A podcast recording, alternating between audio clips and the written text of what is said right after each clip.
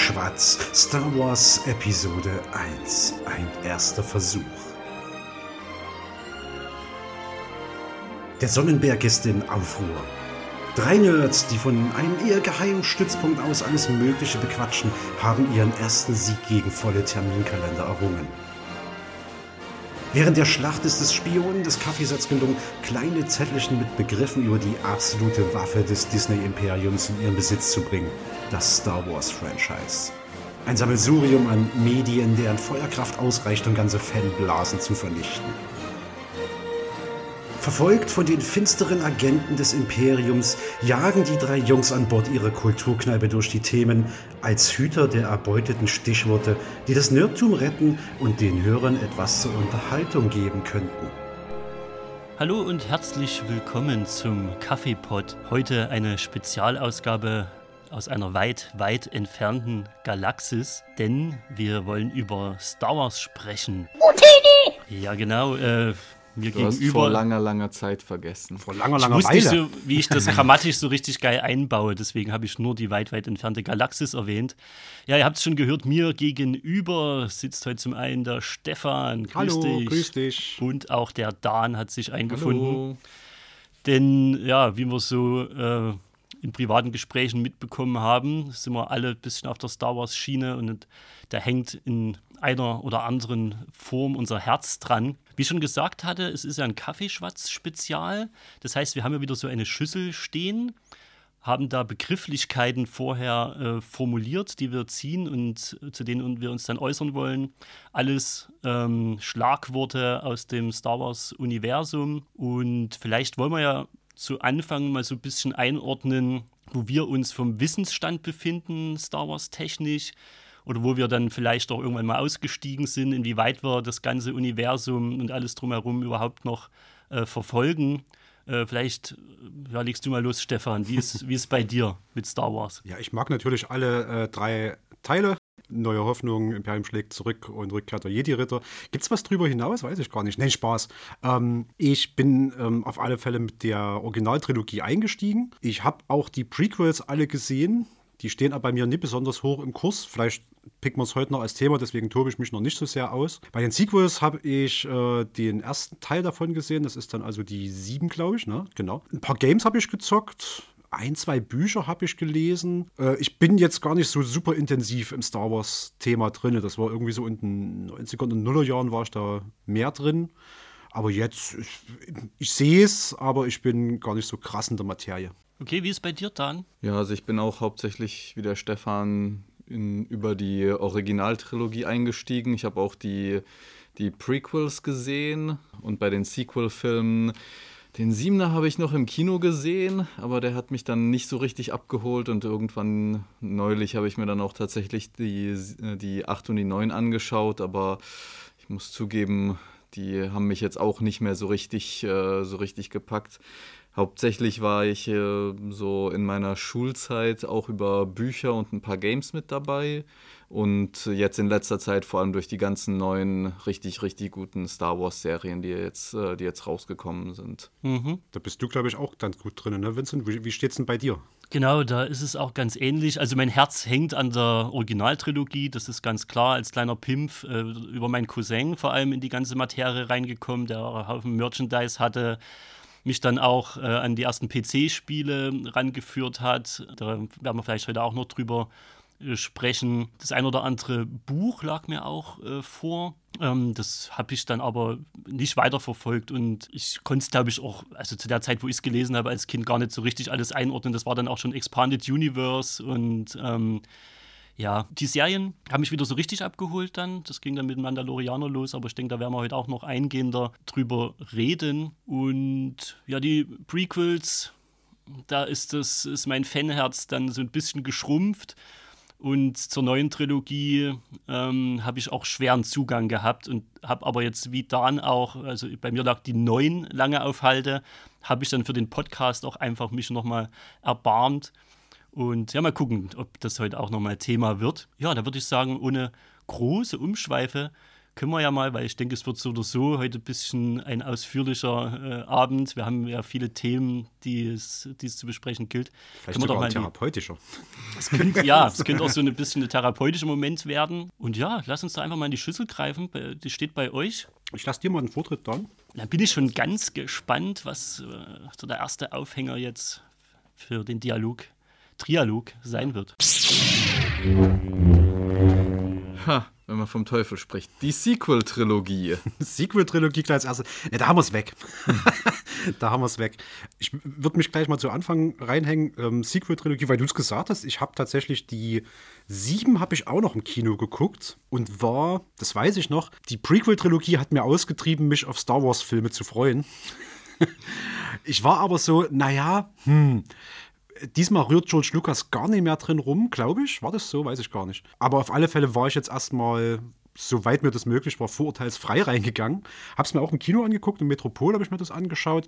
Das war auch an sich ein gutes Erlebnis. Ich dachte bloß so über diesen ganzen Film, das kennst du doch. Und die Einstellung kennst du. Und das kennst du. Und das kennst du. Und das war so das, was mir super aufgefallen ist bei der 7. Und dann kam irgendwann die 8 und die 9. Die habe ich beide aber nicht mehr geguckt, weil irgendwie da sind wir schon bei dem therapeutischen Ansatz, irgendwie war dann so ein bisschen die Magie raus. Nicht, weil das irgendwie per se so ein grottig schlechter Film gewesen wäre. Der war schon in Ordnung für das, was er ist. Aber irgendwie hat der mich nicht mehr angehoben und mitgeschliffen. Oder also im Vergleich zur Originaltrilogie, wo du, wo ich dann Infos recherchiert habe, äh, mit den ganzen Kram gemerkt, die Namen gemerkt und dann irgendwie so drinne war, da hatte ich gar nicht mehr so den Antrieb. Ja weil du es vorhin gesagt hast, ist, ich meine, George Lucas hängt, glaube ich, immer noch irgendwie mit drin. Mhm. So, der hat ja schon seine Hand über allem. Aber 2015 bei Das Erwachen der Macht war er ja der große Fanboy J.J. Abrams mhm. am Werk als Regisseur. Und man hat natürlich schon gemerkt, also das ganze Feeling war schon irgendwie Star Wars. Und dass da jemand am Werk ist, der schon irgendwie Liebe für, das, äh, für die ganze Geschichte hat, war auch zu merken. Und ich hatte noch so ein bisschen die Hoffnung, ich fand den okay. Hm. Ich fand äh, Ray als Charakter irgendwie cool. Aber sie war natürlich irgendwie so ein, so ein Luke 2.0. Und äh, dann gab es so einen Snoke, der einfach so ein Imperator 2.0 war. Mhm. Und die Starkiller Base, die einfach ein Todesstern 2.0 ja, war. Und dann winken mal noch äh, Han und, und Chewbacca in, ja. in, in, die Kamera. Also man hat so was Vertrautes dann wieder gehabt. Mhm. Ähm, und ich habe so gedacht, okay, dann haben sie es den Fans irgendwie so ein bisschen einfach gemacht, wieder den Einstieg zu finden. Mhm. Und vielleicht machen sie die ganze Thematik ja noch ein bisschen auf. Vielleicht machen sie ja doch noch ihre Ideen. Vielleicht haben sie das ein bisschen zurückgehalten, ja, um erstmal so ein bisschen, ja, sich wieder, dass man erstmal wieder ankommt in der ganzen Geschichte, weil ja auch so viele von den Prequels irgendwie enttäuscht waren. Und dann kann es vielleicht richtig durchstarten. Ähm, aber bevor wir jetzt vielleicht auch zum 8. und 9. kommen, äh, wie ging es denn dir mit der 7 damals? Naja, so ziemlich genau das Gleiche. Also es war halt, ich habe mir das damals auch mit meiner Freundin damals im, im Kino angeschaut. Und das war halt so, ja, hm, kennen wir irgendwie, haben wir schon so, ja, sieht alles, alles bekannt, hat, also es war jetzt kein schlechter Film, der war, war okay, aber es hat ein, es hat sich sehr wenig Neues getraut es war irgendwie kaum. Es war halt so im Prinzip eine neu gewaschene Episode 4 mit, äh, mit besseren Special Effects, aber eigentlich war da, war da wirklich relativ wenig, äh, wenig Neues dabei. Also ich meine, positiv muss man bemerken, J.J. Abrams hat, äh, hat Regie geführt und es gab, glaube ich, keinen einzigen Lensflare. Das ist schon mal ganz gut. Hat er sich zurückgehalten? Ja. Äh, na, also im Gegensatz zu Star Trek, ja, ja. das er gefilmt hat, hat er sich echt zurückgehalten. Ja, also du konntest große Teile des Films wirklich sehen. Ja, genau, genau.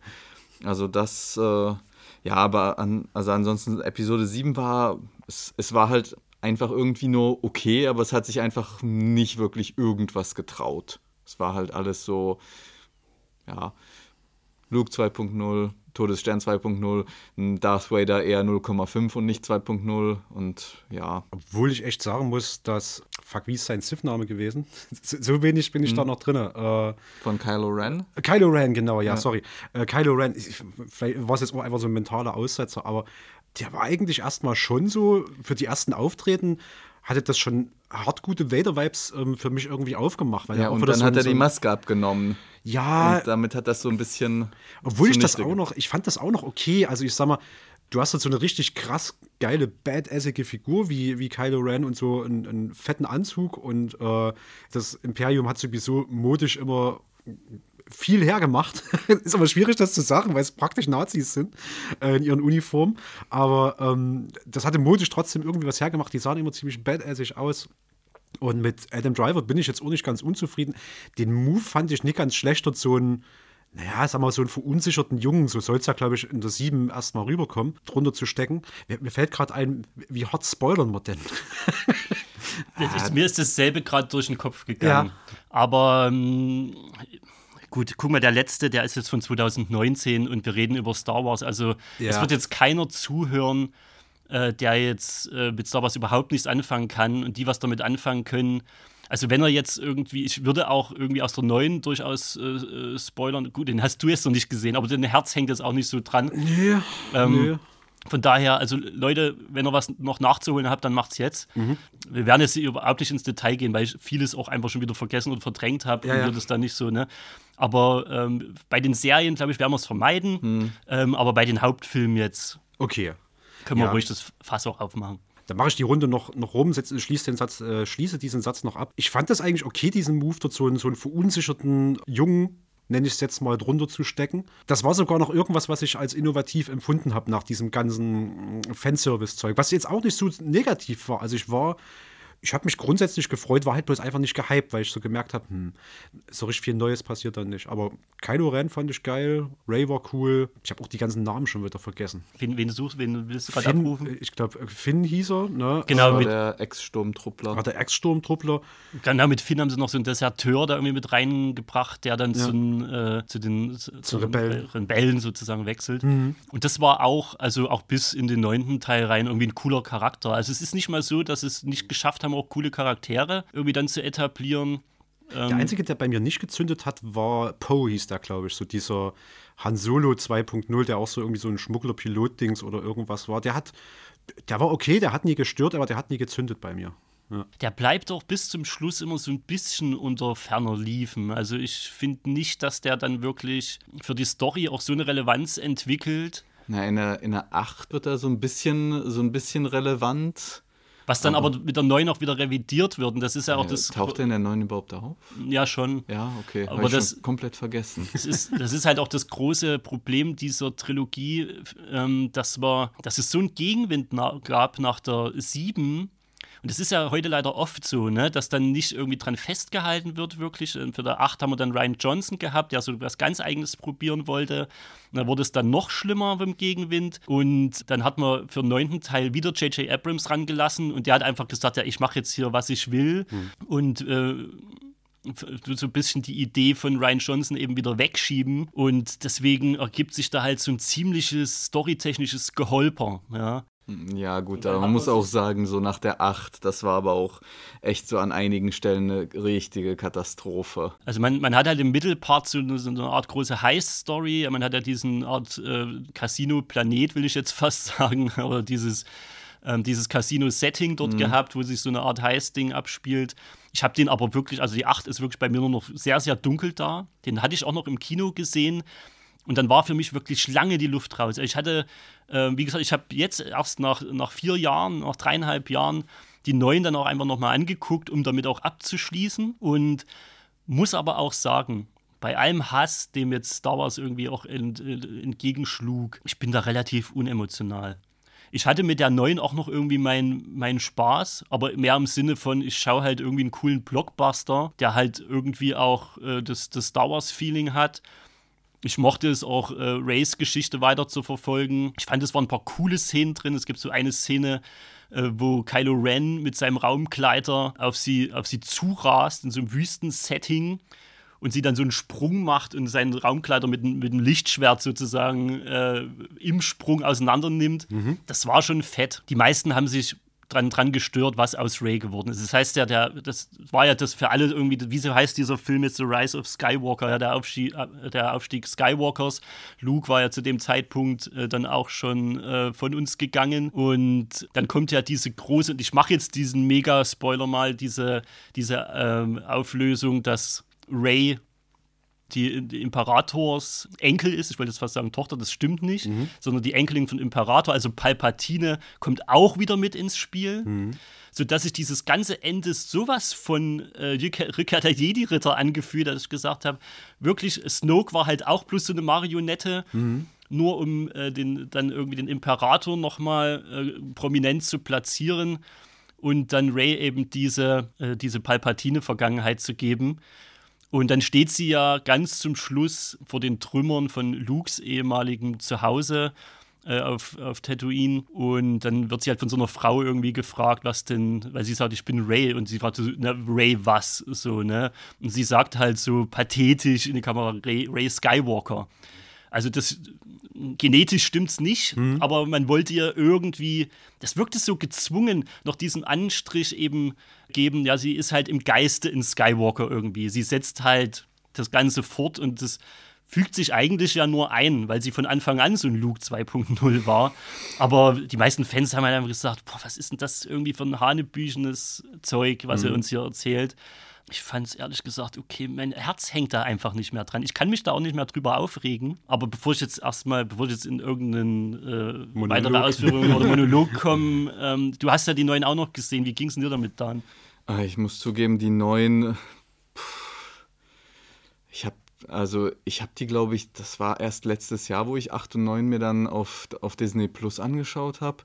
Und ich muss zugeben, also bei, äh, bei, bei der 8 habe ich, hab ich mir echt so oft an ein paar Stellen gegen die Stirn gehauen und dachte mir so, was zur Hölle habt ihr geraucht, als ihr dieses Drehbuch geschrieben habt? Aber jetzt so bei der neuen, ich muss zugeben, da ist echt richtig, richtig wenig hängen geblieben. Also ich habe es jetzt weder, weder groß negativ in Erinnerung. Es war halt ein, es war halt schon bombastisch produzierter Film, aber es hat mich, es hat mich jetzt echt einfach nicht mehr, nicht mehr groß gefangen oder abgeholt wie die alten Filme oder wie, oder wie zum Beispiel Rogue One oder so.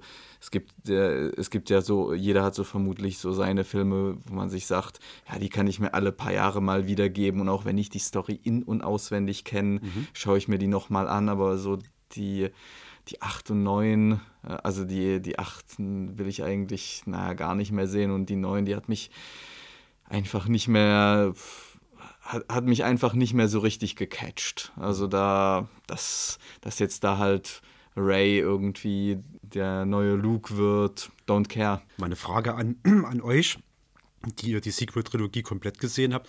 Ich habe immer zwischendrin irgendwie so Vorwürfe gehört, dass Ray ein ziemlicher Mary Sue-Charakter ist. Kurze Erklärung: Mary Sue ist so eine Beschreibung für Charaktere, die alles können. Egal was du brauchst, die müssen jetzt Bogen schießen, können die. Auch wenn das keinen Sinn macht, dass sie das jemals gelernt haben. Die müssen jetzt ein Raumschiff fliegen, können die. Die müssen jetzt ein Rennboot steuern, können die. Und irgendwie habe ich das immer mal gehört, dass das Ray ein krasser Mary Sue-Charakter wäre und irgendwie alles sofort kann und dass das auch so ein bisschen Drive rausnimmt. Was sagt ihr dazu? Habt ihr das so empfunden? Du, bei einer Story, die einem dann auch irgendwie eh egal ist. Also ich habe es dann mit Die Macht ist stark in ihr auch abgetan, äh, dann kann sie das halt. Midi-Chlorianer sei Dank oder wie auch immer. Ja, aber das, hm, jetzt wo du es sagst, das stimmt schon. Mhm. Das stimmt schon. Also sie hat jetzt vielleicht nicht denselben Lern- und Leidensweg wie, wie Luke durchgemacht, ja, der ja schon sehr so novizisch auch am Anfang noch wirkt und wirklich durch Yoda erstmal richtig aufgebaut werden muss und dem wir schon eher bei, auch beim Scheitern zugucken. Und das hatte ich bei ihr tatsächlich nicht so das Gefühl. Hm. Nee, also Ray ist, ja, die nimmt halt das Lichtschwert in die Hand und äh kann damit umgehen und säbelt sich nicht erstmal ein Bein ab. Ich glaube, man verzeiht ihr das ähm, oder dem Charakter, also dass der nicht irgendwie auch so einfach dann von oben herab herkommt oder so, mhm. weil ähm, die Fans lieben die Schauspielerin Daisy Ridley. Und äh, ich glaube, das ist so eine sehr, so eine humble Person, ja. Mhm. Und äh, ich glaube, deswegen funktioniert das noch irgendwie und deswegen nehmen die Fans das auch an, weil es wurden ja jetzt ähm, drei weitere Filme grob bekannt gegeben. Mhm die aber äh, unabhängig voneinander sein sollen und einer davon wird auch Rays weiteren Weg ähm, aufzeigen. Und ja, das kann funktionieren, weil sie als Charakter funktioniert irgendwie. Vielleicht ihre Backstory, die sie ja jetzt verpasst haben, nicht so hundertprozentig. Aber ich kann mir vorstellen, dass das eine gute Geschichte werden kann. Meine große These ist, Star Wars tut sich seit Jahren und Jahrzehnten jetzt fast schon keinen Gefallen damit, immer wieder die alten Charaktere aufzuwärmen. Mhm. Ähm, ich finde, auch bei den Serien hat man gemerkt, mit Obi-Wan zum Beispiel, dass es einfach von den Fans nicht gut angenommen wird. Und die, die keine Fans sind oder einfach nur einen coolen oder die neuen Star Wars einsteigen oder einfach nur einen coolen Blockbuster sehen wollen, die nehmen genauso gut auch neue Charaktere auf. Die Welt von Star Wars ist riesig und gut und lässt sehr, sehr viel ähm, Wege offen, also beziehungsweise äh, Raum, kreative Wege zu beschreiten. Und dann kann ich es immer nicht verstehen, warum er dann nochmal den Harrison Ford holen muss und nochmal gucken muss, was Obi-Wan noch gemacht hat. Und dann siehst du ja immer, in, das, das bringt ja auch Logikfehler in die ganze Sache rein. Ja. So, ne? Da, umso mehr Geschichte, umso mehr du Lore, auch um Jahrzehnte alte Charaktere äh, drumrum baust, umso mehr muss man natürlich dann auch die alten Sachen wieder hinterfragen und kann das überhaupt sein? Also man tut sich ja als auch als, äh, für einen Drehbuchautor äh, tut man sich ja keinen Gefallen. Und mhm. ich verstehe das einfach nicht. Weil Star Wars wird auch, würde auch so funktionieren. Du musst nicht sagen, du musst noch mal den und den bekannten Charakter holen, damit die Leute ins Kino gehen. Die Leute würden es auch so tun. Es ist witzig, dass du das gerade erwähnst, weil das hat ja sich nicht nur auf die Charaktere ausgewirkt, weil gerade beim siebten Teil, da war ja, ach, wir starten schon wieder auf Tatooine. So dafür, dass es quasi so dieser am, am Arsch des, der Galaxis gelegenste Planet ist, ist ganz schön viel dort los, was, was ständig, also jede Trilogie äh, nimmt ihren Ursprung in Tatooine und es ist immer fürs ganze Universum enorm wichtig, wer dort gerade irgendwie rumspringt oder aufwacht oder geboren wird oder entdeckt wird. Und das war ja auch äh, die sieben, so empfundenerweise auch so ein Abfahren von, naja, so ein Fanservice. Da muss ein Millennium Falcon da sein, da müssen halt Han und Chewie auftreten, obwohl es jetzt wirklich so, so wirklich nicht mehr so richtig geil gepasst hat. Und natürlich freue ich mich auch, Carrie Fisher nochmal gesehen zu haben. Aber es hätte nicht zwingend sein müssen. Und haben sie nicht, war das nicht in der 7 schon, dass sie Grand Moff Tarkin äh, so nochmal ja. aus der Dose geholt haben? Der war äh, ja Großmufti Tarkin war, glaube ich, bei, bei Rogue One. Ach, da warst du dort, okay, dann haust du durch. Aber ja, siehst du mal, wie austauschbar es schon wieder wird mit diesem, wir ja. müssen bekannte Sachen reinbringen, weil sonst äh, äh, trippeln die Fans lose. Und ja, wobei in Rogue One fand ich, hat es halt schon gepasst. So ein bisschen. Aber es hat mich immersiv rausgerissen. Ich, ich bin auch ein großer Freund von Rogue One aber ich weiß eben genau, wie Großmufti Tarkin aussieht. Es tut mir leid. So, ja, legendärer Schauspieler, legendärer ja. Charakter. Peter Cushing und äh, diese ne? ganze, ja, diese ganze Szene mit einem äh, reanimated äh, Peter, äh, Peter Cushing, wie er dort steht. Und ich, äh, ich habe nicht eine einen Satz dieses, dieses Monologs oder Dialogs, den er dort hält, irgendwie verfolgen können, weil, weil ich die ganze Zeit so völlig perplex hast, ja. irgendwie, du guckst und das ist so Uncanny Valley ja. und das funktioniert vielleicht bei Charakteren, die nicht so bekannt sind, aber dann müsstest du es auch wieder nicht machen, weil dann kannst du auch einfach einen anderen Schauspieler nehmen. Und das ist, das ist nur noch ein weiteres Argument dafür, dass wir es einfach lassen sollen. Ne? Carrie Fisher haben sie dann auch nochmal verjüngt dargestellt. Ja, ja das äh, sah auch, das sah wirklich so ein bisschen creepy aus. Und ja, und dann sage ich, wenn es nicht wenn es nicht hundertprozentig funktioniert, dann bitte nicht so, ne? Und alle neueren Serien, die jetzt kamen und auch Rogue One, haben bewiesen, dass du nicht dich an den alten Charakteren abarbeiten musst, um richtig geilen Stoff aus dem Star Wars-Universum abzuliefern. Ja, ja. Und ich hoffe für die Zukunft, vielleicht als kleines Abschiedsding äh, zu, zu, dem äh, Thema, dass sie sich, dass, dass sie sich das annehmen, dessen annehmen und ähm, uns wirklich kreativen, geilen neuen Stuff raushauen. Beziehungsweise, wie du vorhin schon mal sagtest, mit dem Expanded Universe hast du noch so viele geile Geschichten, die man bestimmt doch irgendwie verfilmen, versoften oder irgendwas könnte. Mhm. Ja. Nee, dann äh, würde ich sagen, lass uns doch ein weiteres Mal ins Schüsselchen greifen und mhm. gucken, ähm, was uns jetzt erwartet. Raumschiffdesign harter Cut. harter Cut von, wir gehen jetzt alle Trilogien durch, aber Raumschiffdesign war ein Thema, was ich, glaube ich, mit in die Waagschale geschmissen habe. Ich werfe euch mal einen Begriff in den Raum, ähm, der mich, oder was mich an Star Wars immer so gefesselt hat. Und das wirkt auch auf das Raumschiffdesign. Man könnte es jetzt noch ausweiten auf Ortsplanet oder irgendwas Designer. Lass mal bei den Raumschiffen bleiben. Und zwar ist der Begriff Secondhand-Galaxie das erste Mal, wo der Millennium Falcon auftaucht, da wird, glaube ich, von Luke noch gesagt, die Schrottmühle soll uns hier von Tatooine wegbringen. Und es ist alles used. Und ich habe mir jetzt wirklich gestern und heute nochmal ähm, zwei Teile der OT reingefahren und so viel Scheiß, wie da im Millennium Falcon irgendwo runterhängt oder rumhängt oder rumbaumelt oder irgendwie da ist. Und ähm, selbst auf dem Todesstern ist irgendwie, es, es, sieht benutzt aus, es sieht gebraucht aus. Und der ist gerade frisch gebaut, der ist noch so ein erst, am ehesten noch so ein Apple Store-Ding. Ja, Second-Hand Galaxy, das Schiff hat vorher mal jemanden gehört, das ist alles irgendwie gebraucht, jeder hat so eine individuelle Note dran hinterlassen. Das ist zum Beispiel so ein Begriff, den würde ich bei Raumschiffdesign gerne reinwerfen und dann auch so ein bisschen ikonische Geschichten. Ich habe ja so ein X-Wing vor mir stehen. Mm, ja. Die Sternenzerstörer. Die also Sternenzerstörer, also ja, heute erst gesehen, sowas in der Richtung. Äh, fällt euch was dazu ein? Assoziiert mal los. ja, also ich meine, wenn ich an die allererste Einstellung des allerersten Films denke. Korellianische Korvetts mhm. und ein Sternzerstörer direkt hinterher. Wie, ja, wie kannst du den Film noch geiler eröffnen, ne? Und es ist so Wahnsinn, weil wir haben äh, neulich ähm, diesen Star Crash mit David Hasselhoff, mit David Hasselhoff gesehen. Ähm, absoluter Trash-Film, ja.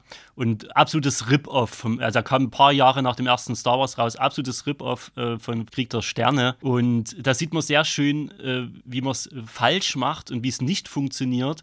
Und das, äh, also Raumschlachten, die überhaupt nicht funktionieren, ne? auch wie, mhm. man, wie man Raumschiffe im, im Orbit oder im Space zeigt. Das waren noch ziemlich psychedelische äh, Schicki-Raumschiffe. Man hat es versucht, mit psychedelischen Lichtern und was weiß ich ja, ja. was irgendwie zu kaschieren. Ne? Das waren so Warhammer 40k äh, Raumschifffestungen, aber auf, auf 70s Disco gedreht oder sowas. Ging, ging ja. gar nicht. ging echt das gar nicht. hört sich nach einem Film an, den ich mir anschauen muss. Kannst du mal machen, aber ähm, das Raumschiffdesign rollt dir die Fußnägel hoch. Und wenn man dann halt überlegt, 1977, zu einer Zeit, wo ähm, vielleicht höchstens so 2001 Odyssee im Weltraum Bilder kreiert hat, die bis heute irgendwie Bestand haben. Und ähm, die und uh, Star Trek The Original Series, das war da auch schon raus. Das waren ja die 60er. Die Original, ja, ja, genau. Ja. Die waren da auch noch mit da, aber sonst waren dann natürlich größtenteils irgendwie so diese 50er Jahre ähm, Raumpatrouille Orion. Ja, und, und solche Geschichten. Und ich glaube, das war auch sie, vielleicht 77. Das weiß ich gar nicht. Aber Raumpatrouille Orion ist halt auch noch so dieser Klassiker, so lass mhm. mal mit dem Bügeleisen. Äh, das Bügeleisen, ja. Den, das den, Bügeleisen. Die Hauptkommandozentrale anrufen. Und ich kann, ich kann da immer wieder nur sagen, äh, fahrt euch diese auf, auf Disney auch diese, diese Doku rein über die äh, Jung, ich wollte Jungs und Mädels sagen, aber ich glaube, es waren größtenteils nur Jungs, die dran gewerkelt haben, äh, von äh, Industrial Light and Magic, wie sie dann später hießen, die, die so eine unglaubliche Kinomagie auf die Leinwand gezaubert haben. Und da gehört natürlich der Raumschiff-Sound, die ganze Wucht, ja, mhm. die, dieser Sternzerstörer, der ins Bild kommt und du siehst ja auch die Details, ja. Der ist auch so ewig diesen, lang gefühlt, ne? Bis zu den Triebwerken, mhm. äh, die hinten feuern und alles ist wuchtig und krass. Und schon da bekommst du ein Gefühl der Bedrohung, was ja. irgendwie diese, ähm, diese imperiale Macht auch ausmacht. Und ähm, da fällt auch als erstes auf, das wird ja dann später noch richtig äh, im Detail, oder man, man sieht da noch wesentlich mehr Raumschiffe, dass die Imperialen noch immer diese sehr eckigen, sehr kantigen Raumschiffe haben. Mhm. Und später in den Schlachten, die Mon Calamari zum Beispiel, die für die Rebellen ihre Raumschiffe stellen, zum Teil mit diesen Wölbungen, diesen Rundungen und sowas. Ja? Also da arbeitet man ganz klassisch irgendwie mit so einer Vorstellung, auch mit einer geometrischen Vorstellung von Gut und Böse, möchte ich fast sagen. Ja, ja. Die haben auch was so von Tintenfischraumschiffen. Ne? Diese Mon Calamari-Kreuzer sind diese großen, die so ein bisschen wie so ein Zäpfchen ähm, auch aussehen mit ganz vielen Bubbeln und Wabbeln und irgendwas genau. dran. Ja, ja. ja, ist halt ein Wasservolk. Also ja, klar. Kalamari. Das ja. ist mhm. ganz klar dem, ab, äh, dem abgeguckt. Ja, und ich, ich muss die Sounds damit reinbringen. Also ja, total. Äh, bis heute, wenn irgendwie, die haben sie ja teilweise, also wenn so ein, so ein TIE Fighter ankommt, dieses, dieses Geräusch. Und äh, das wurde ja ganz oft irgendwelche Tiergeräusche da verarbeitet, die man einfach noch ein bisschen modifiziert hat. Äh, hat sich aus dem Tierreich bedient und irgendwie funktioniert das wahnsinnig gut. Und auch diese Sounds haben bis heute, 50 Jahre später, 50 äh, Jahre sind es fast, ne? Tatsächlich. Mhm. mhm. Gerade grob überschlagen. Die haben bis heute Bestand. Ja, ich, ich werde so richtig hibbelig. Es gibt ja diese Raumschlachten dann auch in meinetwegen äh, äh, im Mandalorianer und so. Und es ist einfach so geil, wenn so ein TIE Fighter ins Bild kommt ja. und dann so ein X-Wing hinterher schießt und auch welche Geräusche die beim, beim äh, Schießen ihrer Waffen machen und so weiter und so fort. Auch die TIE Bomber und ja, das ist einfach. Das erkennst du mit geschlossenen Augen auch wieder. Also ich könnte ja. irgendeinen Film andrehen und sobald du das Geräusch von so einem TIE Fighter hörst, erkennt man sofort. Und ich bin immer wieder fasziniert, unter welchem Druck, mit welchen marginalen Mitteln, ja, einfach nur mit einer unglaublichen Liebe zur Technik und zur Bastelei und für den Film, äh, die dort in, in, mehr oder weniger in so einer großen Garage einfach diese ganzen Sachen sich ausgedacht haben. Mich mhm. bläst es bis heute weg, Ende der 70er Jahre. Ja, Wahnsinn. Also guckt euch auch, wie gesagt, guckt euch die Doku an, wenn euch auch sowas interessiert. Die ist echt, echt äh, geil gemacht. Mhm. Aber kommen wir mal zum Raumschiffdesign an sich mhm. zurück. Also an, an sich wird noch ich würde auch noch gerne einwerfen, also ich glaube, dieses, äh, dieses Second-Hand Galaxy, was du erwähnt hast, ist halt so alles benutzt und äh, benutzt aussieht. Das ist auch so eine der Sachen, die ich an, die ich an Star Wars deutlich mehr mag als an, als an Star Trek. Ah, ich halt, habe nur darauf gewartet, bis jemand ja. diesen Krieg aufmacht. Das ist genau der Punkt, der auch, glaube ich, auch immer ich, das gespalten hat. Ja, ja. Äh, also ich, ich, ich, ich sehe das gar nicht als Krieg. Ich mag beide, ich mag beide Serien, weil mhm. Star Trek, das ist halt so für mich das, was ich, das, was ich will, dass das Universum wird. Und Star Wars ist das, was das Universum vermutlich werden wird, falls wir so lange noch leben. Aber es ist halt dieses, ähm, dieses Benutzte, dieses Zerstörte damit, ich glaube damit, ich dachte äh, bis, bis, vor, bis vor kurzem, dass es eigentlich Alien mit diesem, äh, mit diesem zerstörten Look angefangen hat, aber äh, stellt sich raus, Alien kam zwei Jahre nach Star Wars raus. Und äh, daher, also ich glaube, die waren da so mit die, mit die Vorreiter, die diesen Look etabliert haben. Und das hat halt für mich was deutlich, naja, also realistischeres ist jetzt natürlich äh, mit, äh, mit ein bisschen Vorsicht zu genießen, weil ja, Realismus, Raumschiffe und so. Aber es hat halt, äh, es hat halt was, womit ich mich, äh, womit ich mich als Fan mehr, mehr identifizieren kann. Weil so ein komplett äh, die ganze Zeit perfekt hochpoliertes Raumschiff. Ja, ja wirkt irgendwie nicht so richtig authentisch. Ich glaube, ich weiß, was du meinst, genau. So, das ist halt relatable. Also, mhm. ich sag mal, so der Millennium Falke äh, ist quasi. Das ist halt so ein quasi, Wohnmobil, ne? Das ist ein Wohnmobil, genau. Ja. Ne? Gut, dass du sagst. Also, da gibt's, ich habe mal irgendwann so einen so Übersichtsplan von dem ganzen Schiff gesehen. Da gibt es auch eine Duschkabine und ein Klo und irgendwelche Bettkojen oder sowas. Also, ein Privatquartier, glaube ich, sogar noch. Ja, der drin. Witz ist ja in Spaceballs, also in der Star Wars-Parodie ist es halt ne? tatsächlich ne? dann ein Wohnmobil. Das ist tatsächlich. ja, aber klar, der Millennium Falcon ist ein, ist ein Wohnmobil und bei Star Trek hatte ich immer, wie gesagt, no offense, äh, aber es war halt immer so, ja, wie du sagtest, glatt poliert. Also bis hoch zu dem J.J. Abrams, wo es quasi wirklich ein Apple Store war. Also da war ja wirklich, jede Kante war rund gemacht alles war weiß, Touch-Displays, haben nirgendwo irgendwelche Fettpfoten oder irgendwas drauf gehabt. Also, der, ich sag mal, was so eine Enterprise an Putzcrew haben muss, ist wahrscheinlich nochmal genauso groß wie die restliche Besatzung. Ja, oder, oder die sind einfach so advanced, dass, diese gesam dass die gesamte Oberfläche ist einfach komplett hydrophob und lipophob. Und du gehst dann einfach, äh, wenn, wenn der Schichtwechsel ist, wird dann einfach mal mit dem, mit dem Kercher alles kurz weggespült, das Wasser läuft unten raus und fertig ist. Aber dass dann jemand ausrutscht, ist wahrscheinlich dann die größte Gefahr. Ja, aber bei, bei Star Wars war es halt, also da wird halt mit dem, ähm, ich habe es heute noch gehört, so ein bescheuerter Begriff mit dem Hydroschraubenschlüssel wahrscheinlich irgendwo, irgendwo drauf, ge, äh, drauf gedroschen, dass das wieder funktioniert. Ähm, ja, Gedanken zum Millennium Falken vielleicht. Also ich, ich erinnere mich noch, noch sehr, sehr gerne an mein, äh, an dieses Lego-Modell, was ich irgendwann mal als Kind von, mit meinem Bruder von meinen Eltern geschenkt gekriegt habe. Das, das erste Lego-Modell, was es gab. Ich war dann sehr angepisst, als es ein paar Jahrchen später ein, äh, eine neuere Version davon gab, die natürlich cooler aussah. Hast, aber du, hast du damit, damit jetzt nicht irgendwie mehrere Millionen Sammlerwert rumliegen, wenn du den noch hast? Äh, ich weiß nicht, ob es den noch gibt. Und wenn dann ja, ja, ja, mit jedem Satz wird es teurer. also äh, zumindest sind die auch neu aufgelegt worden. Mhm. Ob ja. dann so ein alter Bausatz nochmal einen besonderen Wert hat, das kann natürlich schon sein. Aber wahrscheinlich wie immer nur Mint-conditioned. Ähm, ja, verpackt. Mint ist der garantiert nicht. Da ist dann also, wahrscheinlich nichts mehr Mint dran. Ja. Nee, mit, äh, der, der, wurde auch, der wurde auch in diversen, in diversen virtuellen Raumschlachten gegen den Lego X-Wing aus, äh, aus der gleichen Zeit eingesetzt. Also da, da, da flogen dann auch teilweise Lego-Teile hin und her. Aber ja, also das ist auf jeden Fall, jeden Fall ein cooles Schiff. Gab es auch, ich habe auch diverse, diverse Bücher aus dem, aus dem Expanded Universe gelesen. Also jetzt halt irgendwie komplett off-Kanon geworden ist. Aber zumindest damals war das, glaube ich, noch kanonisch, wo es auch über die Vorgeschichte von Han Solo ging. Und äh, da, da wurden auch so ein paar mehr Details über den Millennium Falcon erzählt, also wie das, dass das ja auch das ist ja auch irgendwie ursprünglich ein korellianischer Frachter und er hat da, was weiß ich, wie viel dran umgebaut. Das Ding hat ja auch eine übelste Geschichte hinter sich. Die haben damit teilweise mal, die haben das Ding teilweise mal in einen richtigen Frachter umgewandelt, also haben dem so eine komplette Hülle verpasst und was dieses Schiff alles durchgemacht hat, ist komplett, komplett Banane. Ja, da kann man natürlich schön viel dazu dichten. Ähm Jetzt fällt uns hier die halbe Ausrüstung zusammen, macht nichts. Stefan ist nebenbei am Reparieren. Der Medium-Falke war natürlich auch immer so ein Ort des Nachhausekommens und. und Reich mir mal den Hydro-Schrauben. wir brauchen jetzt, jetzt brauchen wir nicht unbedingt. Das hatte auch, der hatte auch so ein bisschen so einen cozy Charakter. Ja? Man konnte hinten irgendwie auch schön beisammensitzen und so ein bisschen mhm. Hologrammschach spielen. Vielleicht wisst ihr auch noch den Namen von dem Game, ist mir gerade entfallen. Und es hat immer Abenteuer bedeutet, wenn die natürlich mit dem Ding unterwegs waren. Und er hat natürlich eine Einmaligkeit. Ich meine, so ein X-Wing, klar, fällt einem auch mit als erstes ein, aber den Millennium Falcon äh, mit seiner ganzen halt Historie. Nur einmal, den, weil das ein Unikat ist. Ja, ist halt, ist halt gemoddet, ja, sozusagen und ist ein Unikat. Ja, ich weiß nicht, was, was wäre so das nächste, was euch, also Sternzerstörer hat man jetzt schon genannt, die, die große halt Bedrohung ja, mit, ja, mit, den massiven äh, Abwehrgeschützen drauf. Und die haben natürlich auch sowas, wenn man dann im Sternzerstörer ist, die haben so eine gewisse Unendlichkeit, riesige Schiffe, wo man nicht weiß, wo, wo, wo sie eigentlich aufhören. Hm.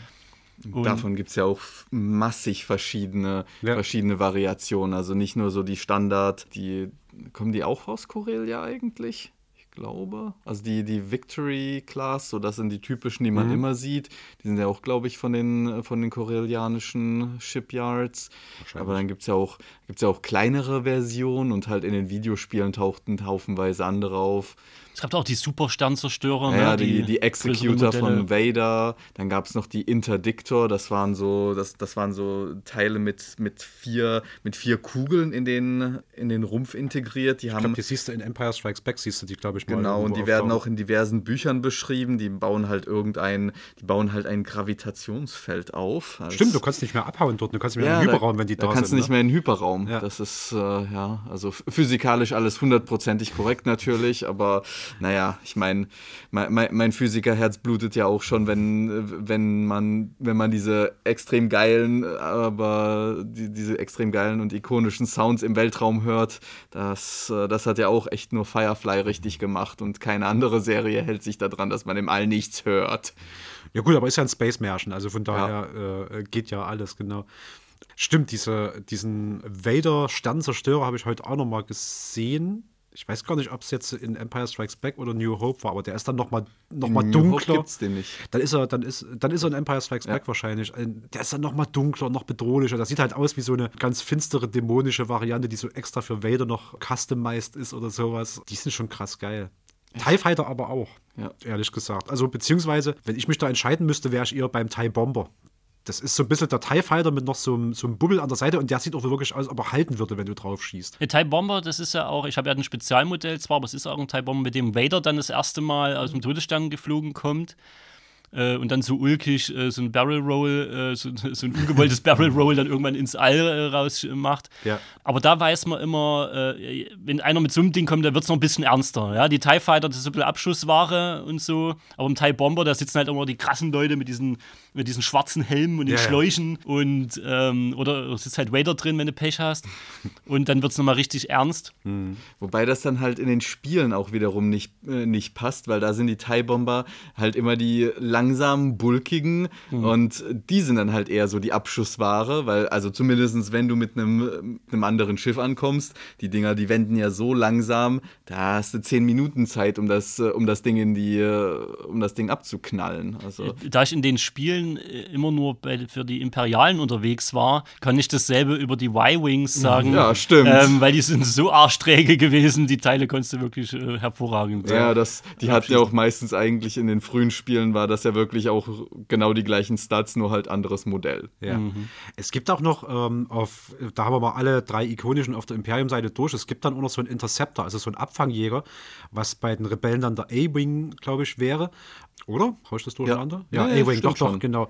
Und der ist quasi ein TIE Fighter mit so spitzen Flügeln an der Seite. Das sieht auch ähm, ziemlich bedrohlich aus. Also der TIE Fighter selbst ist eigentlich noch so der, der am harmlosesten wirkende von den ganzen. Aber Imperium. mit dem geilsten Sound. Ja, trotzdem. Der hat äh, gefühlt irgendwie den geilsten Sound ja. von den, von den äh, Dogfight-Raumkleidern. Äh, Wir haben noch äh, die, den B-Wing vergessen. Mhm, das ist ja der Y-Wing 2.0. Ja, also mehr oder weniger. An, äh, hat nicht äh, Wedge Antilles so ein Ding geflogen? Oder war der auch im X-Wing? Nee, so, Wedge so war garantiert in einem X-Wing. Ja, war, war auch mit X. Ja, okay. Aber ich habe da noch irgendeinen prominenten Charakter in einem B-Wing. Naja, aber jedenfalls sahen die immer so ein bisschen sperrig, komisch aus. Also die hatten so eine, die hatten halt auch so eine unsymmetrische Form und ähm, die waren immer so ein bisschen die merkwürdigsten da von der Rebellenseite. Ich habe überlegt, bei den X-Wing, die sehen natürlich geil aus, warum sich diese Flügel so x-förmig aufklappen lassen, ergibt erstmal irgendwie gar nicht so viel Sinn, aber es sieht halt richtig fett aus, wenn die in Angriffsposition, also dann so, da kommt dann so ein Kommando, so äh, S-Flügel in Angriffsposition. Ja, genau. genau. Keine ne? Ahnung, warum S-Flügel. Aber, aber, ja, ja, aber in Angriffsposition. Die klappen dann so hoch und dann weißt du, okay, jetzt, jetzt ist Betrieb, jetzt ist Business. Aber was wir noch vergessen haben, was auch sehr, mhm. ähm, was eigentlich immer eine Rolle gespielt hat, fast ein Film, so diese Escort-Shuttles die auch immer so cool dann im Anflug ihre, ihre, ihre Flügel nochmal ausgerichtet haben. Ach ja, auf ja, Imperium-Seite, genau. Ja. Das, genau. mit dem der Imperator zum Beispiel ankommt, ja. Die, dann, die klappten dann ihre Flügel so hoch beim Ja, Landen. die konnten die so aufstellen, hm. genau, in einem ja. Flug. Das ja. ist eigentlich auch ein ziemlich cooles Design, finde ich, für so ein reines, für so ein reines Transportvehikel. Äh, ja. Ja, also und wir bemerken auch ein sehr, ne, ein, ein Common Theme hier, aufklappende Flügel. Mhm. Also ja. sieht man ja auch zum Beispiel bei den, das, das gibt es ja auch jetzt in den neuen Serien, können das ja auch die, ähm, die TIE Fighter. Diese werden ja auch dann, die landen ja auch dann teilweise und klappen, klappen ja auch, glaube ich, teilweise ihre Flügel dann zusammen zur Landung. Wenn ich ja, mich recht stimmt. erinnere. Das, das, ich überlege gerade, ob das bloß diese, die du meinst, die Interceptors irgendwie. Nee, ich glaube, das sind auch die stinknormalen TIE Fighter. Im, Im Mandalorian machen die das, glaube ich. Das kann gut sein, ja. Hm. Aber ja, sobald sich an einem Schiff noch was extra bewegt, ist immer, immer fancy. Also ich sag mal, es gibt, es ist nicht mal eine dünne Linie. So, es gibt halt entweder es bewegt sich gar nichts, dann ist das meistens noch in Ordnung, aber halt nicht so geil. Sag mal, ich setze jetzt mal die Enterprise ein, da bewegt sich ja erstmal dran nichts. So. Ja, äh, nee, außer das Ding geht in die Luft. Außer das Ding geht in die ja, Luft. Äh, und dann gibt's, dann kannst du natürlich auch übertreiben, da bist du bei, bei Transformers, bewegt sich ständig alles, nur hast keine Ahnung, was auf dem Bildschirm los ist. Das ist dann too much. Also wenn du dort angekommen bist, hast du zu viel Bewegung drin. Aber wenn sich, selbst bei 2001 hast du ja ähm, diese Mittelkreise, die sich bewegen, oder von mir aus bei Event Horizon, wo sich ein Teil einfach bewegt. Es gibt dem Ganzen nochmal was. Irgendwie ist das schon, macht das schon was her. Und dieses Aufklappen von den Flügeln, ja, Common Theme, das zieht sich durch. Jetzt weißt du, jetzt ist Business, wenn das, wenn das losgeht, definitiv. Äh, weitere ikonische Schiffe, die man mal erwähnen muss. Ich, ganz das erste, diese koreanische Korvette, auf der Prinzessin Leia abhaut. Mhm. Das ist irgendwie so ein Mini-Kanonenboot. Also ich. Ja, das hieß, glaube ich, Rebel Blockade Runner. Also zumindest ja, gab es das mal als Lego-Set. Habe ich mir lange Zeit gewünscht, aber damals hat das irgendwie unbezahlbare 300 Mark gekostet. Mhm. Die Dinger erkennst du noch, die ja.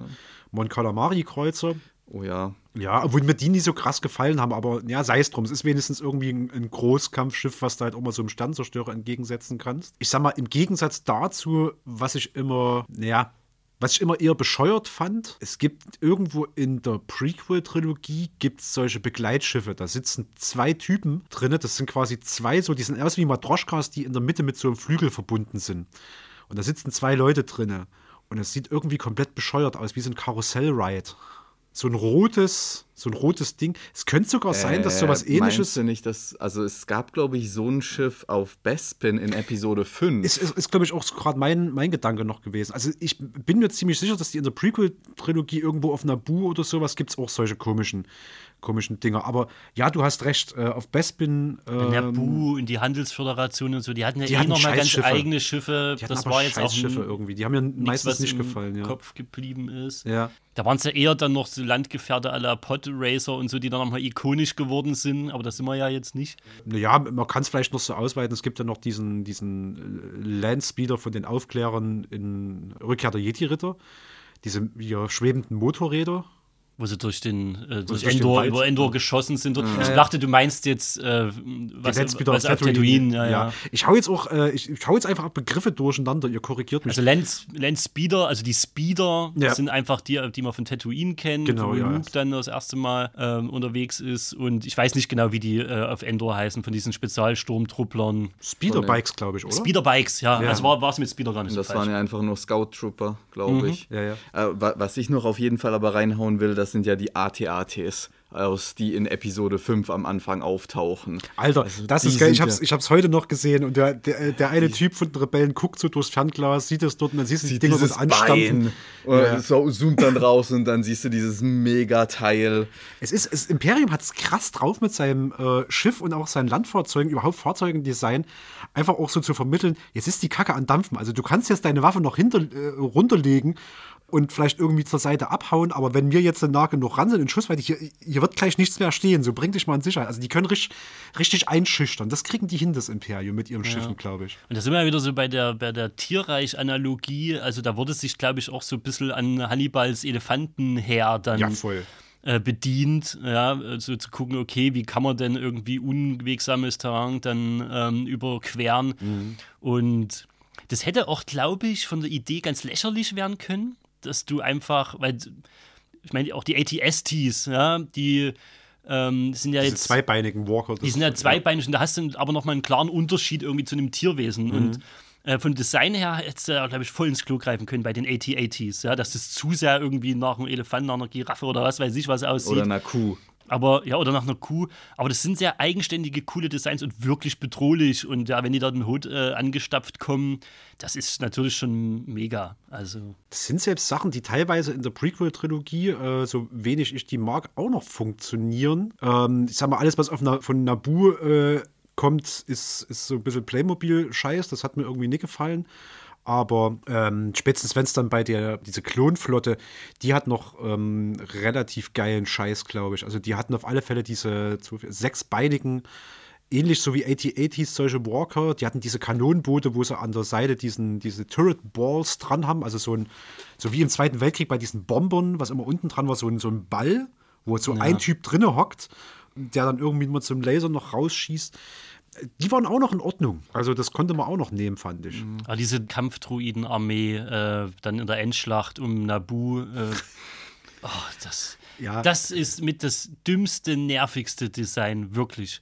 Die sehen null bedrohlich aus, die labern dumm rum, als hätte man nicht die schon. Die labern allerdings, also man muss, man muss allerdings sagen, sie labern in Episode 1 wenigstens nicht so viel dumm rum wie in 2 und 3. Aber ich muss, euch, ich muss, euch, ich muss euch bremsen. Ich, ich sehe den Rage steigen und ich will ihn ehrlich gesagt auch haben, aber wir sind tatsächlich nicht bei der Prequel-Trilogie, bevor ja. wir dazu sehr reingehen. Ja, aber wenn es um, ja, wir sind ja jetzt vom ja. Raumschiff-Design ein bisschen zum allgemeinen äh, ja, Design gekommen. Ja. Könnte man jetzt von, könnte man jetzt ins Tausendste kommen, das wollen wir vielleicht nicht. Von daher, weiß nicht, haben wir noch was Prägnantes tatsächlich auch zu Raumschiffen? Ich hau mal noch eine steile These raus, konkret ja. zu Raumschiffen. Boba Fett Slave, Slave One ist eines der dümmsten Raumschiffe äh, im Star Wars-Universum. Hasst mich, leg los. Äh, wisst ihr, wie das aussieht? Ich hab's, ja, äh, ich, ich hab's gerade, ich, ich hab's voll nicht im Kopf. Ich das weiß, wie es aussieht. Also es ist extrem unpraktisch, weil du liegst halt irgendwie rum, wenn du landest. Ja. Und das. Das, äh, sieht, das sieht aus, stellst dir vor, du hast eine Pfanne ja. äh, und hast dort so ein, wie heißen diese Abdeckungen? Käseglocke. Du hast eine Käseglocke, so im weitesten Sinne drauf. So ist erstmal so dieses, dieses ja, ja, ich, hab's jetzt, ich weiß auch nicht, warum es gerade nicht da war, weil ja. man sieht es ja sogar noch mal auch äh, bei, bei, Mando. Und er fliegt ähm, immer vorwärts, er steht quasi ja. dann immer, die, also den ganzen Flug, wenn er vorwärts fliegt, steht er in seinem Raumschiff drin. Es ist wie so ein Sarkophag. Es ist wie ein, wie ein fliegender ja. Sarkophag. Und wenn der landet, und das ist das, was, was mhm. du meinst, das ist komplett bescheuert, der legt sich dann auf den Rücken, landet quasi, während er hoch in den Himmel guckt, das ist maximal unintuitiv und liegt dann halt drin. Ich weiß auch nicht mal, wie der da raus und reinkrabbelt in sein Cockpit ah, zum Starten, ehrlich gesagt. Ja, das siehst du im Mandalorian. Okay, das wie funktioniert das? Also, erklär mich mal auf. Naja, da ist halt äh, in, dem, in dem Unterteil, also das, das Schiff ist ja doch eher länglicher, mhm. also quasi an dem, an dem Stiel von, der, äh, von dieser Pfanne, die du, wie du es beschrieben hast, yeah. da, da, ist, da ist eine Rampe, die man aufklappen kann und da kannst du rein und rauslaufen. Ja, aber wie rutschst du denn? Du musst dich doch dann quasi auf dem Bett legen, um zu starten. Ja, ja, korrekt. Naja, du hast dort halt einen Sitz und in den Sitz setzt er sich rein, schnallt sich fest und äh, startet dann. Also ja, zum so in Sachen praktisch äh, ist das äh, tatsächlich eher so eine 1 von 10, würde ich ja. sagen. Sieht halt schon irgendwie cool aus. Also ich weiß nicht, keine Ahnung. Es ist auch halt auch viel kleiner und viel un ungemütlicher als so ein Millennium Falcon zum Beispiel jetzt mal im. Ja, na, wenn ich die Wahl hätte, würde ich natürlich auch einen Millennium Falcon mhm. nehmen. Aber, aber ich glaube, da ist er einfach so ein viel pragmatischerer Typ. Ja, vielleicht, vielleicht passt es sogar da zu ihm, ja, dass er sagt, ich brauche ja auch keinen Komfort oder so, platzsparend, energiesparend, keine Ahnung. Geil wäre es ja, wenn da unten wie so ein Anus dran wäre, wo du dich jedes Mal rein und raus drücken musst. Ja, ich hab, das das ganze, war gerade die Überlegung. Also, dass ja. es einfach so durchsteht, wie nach einer Geburt jedes Mal. Und jedes Mal, wenn du aussteigst, so, oh, ich fühle mich wie frisch geboren. so. Ja, oder wie so ein Bettchen, wo du reinkrabbelst oder sowas. Und dann, ja, keine. Also ich, ich habe es heute erst wieder gesehen und dachte, wer hat denn dieses Schiff erstmal so von Haus aus schon designt? Das ergibt ja vorne und hinten keinen Sinn. Ich, ich gehe schon ein bisschen mit dir mit. Mhm. Hat mich nie so gestört, aber ja. Also was ich noch gern rein, äh, reinwerfen würde, ist, was, äh, wenn man sich mal so das, das Raumschiff-Design aus der Originaltrilogie anschaut, man sich mal die, so die ganzen Bedienpanels anschaut. Die, die sind ja dann, die sind ja so dem damaligen Stand der Technik entgegengenommen, unter anderem so zum Beispiel diese Droid-Access Points, wo sich immer R2 ransteckt und sowas. Und äh, was ich echt, echt halb, echt faszinierend finde, ist, dass, dass die, dass sie es geschafft haben, dieses Design mehr oder weniger erfolgreich auch in den ganzen neuen Filmen mit zu übernehmen und dass es immer noch eigentlich funktioniert. Ja, also selbst diese, selbst diese doch ziemlich lächerlich aussehenden Konsolen, die, die in den imperialen Sternzerstörern drin sind und diese Droiden Access Points und äh, dass es trotzdem, äh, dass trotzdem immer noch genau dieses gleiche Design auch jetzt immer noch im Mandalorian übernommen wird und es sieht trotzdem gut aus und es passt immer noch. Mandalorian, auch Andor. Und ich gehe voll mit dir mit. Ich habe das auch vor, neulich erst zu meiner Frau gesagt, vor allem, weil Andor diese ganze Ästhetik irgendwie äh, auch weiter kultiviert.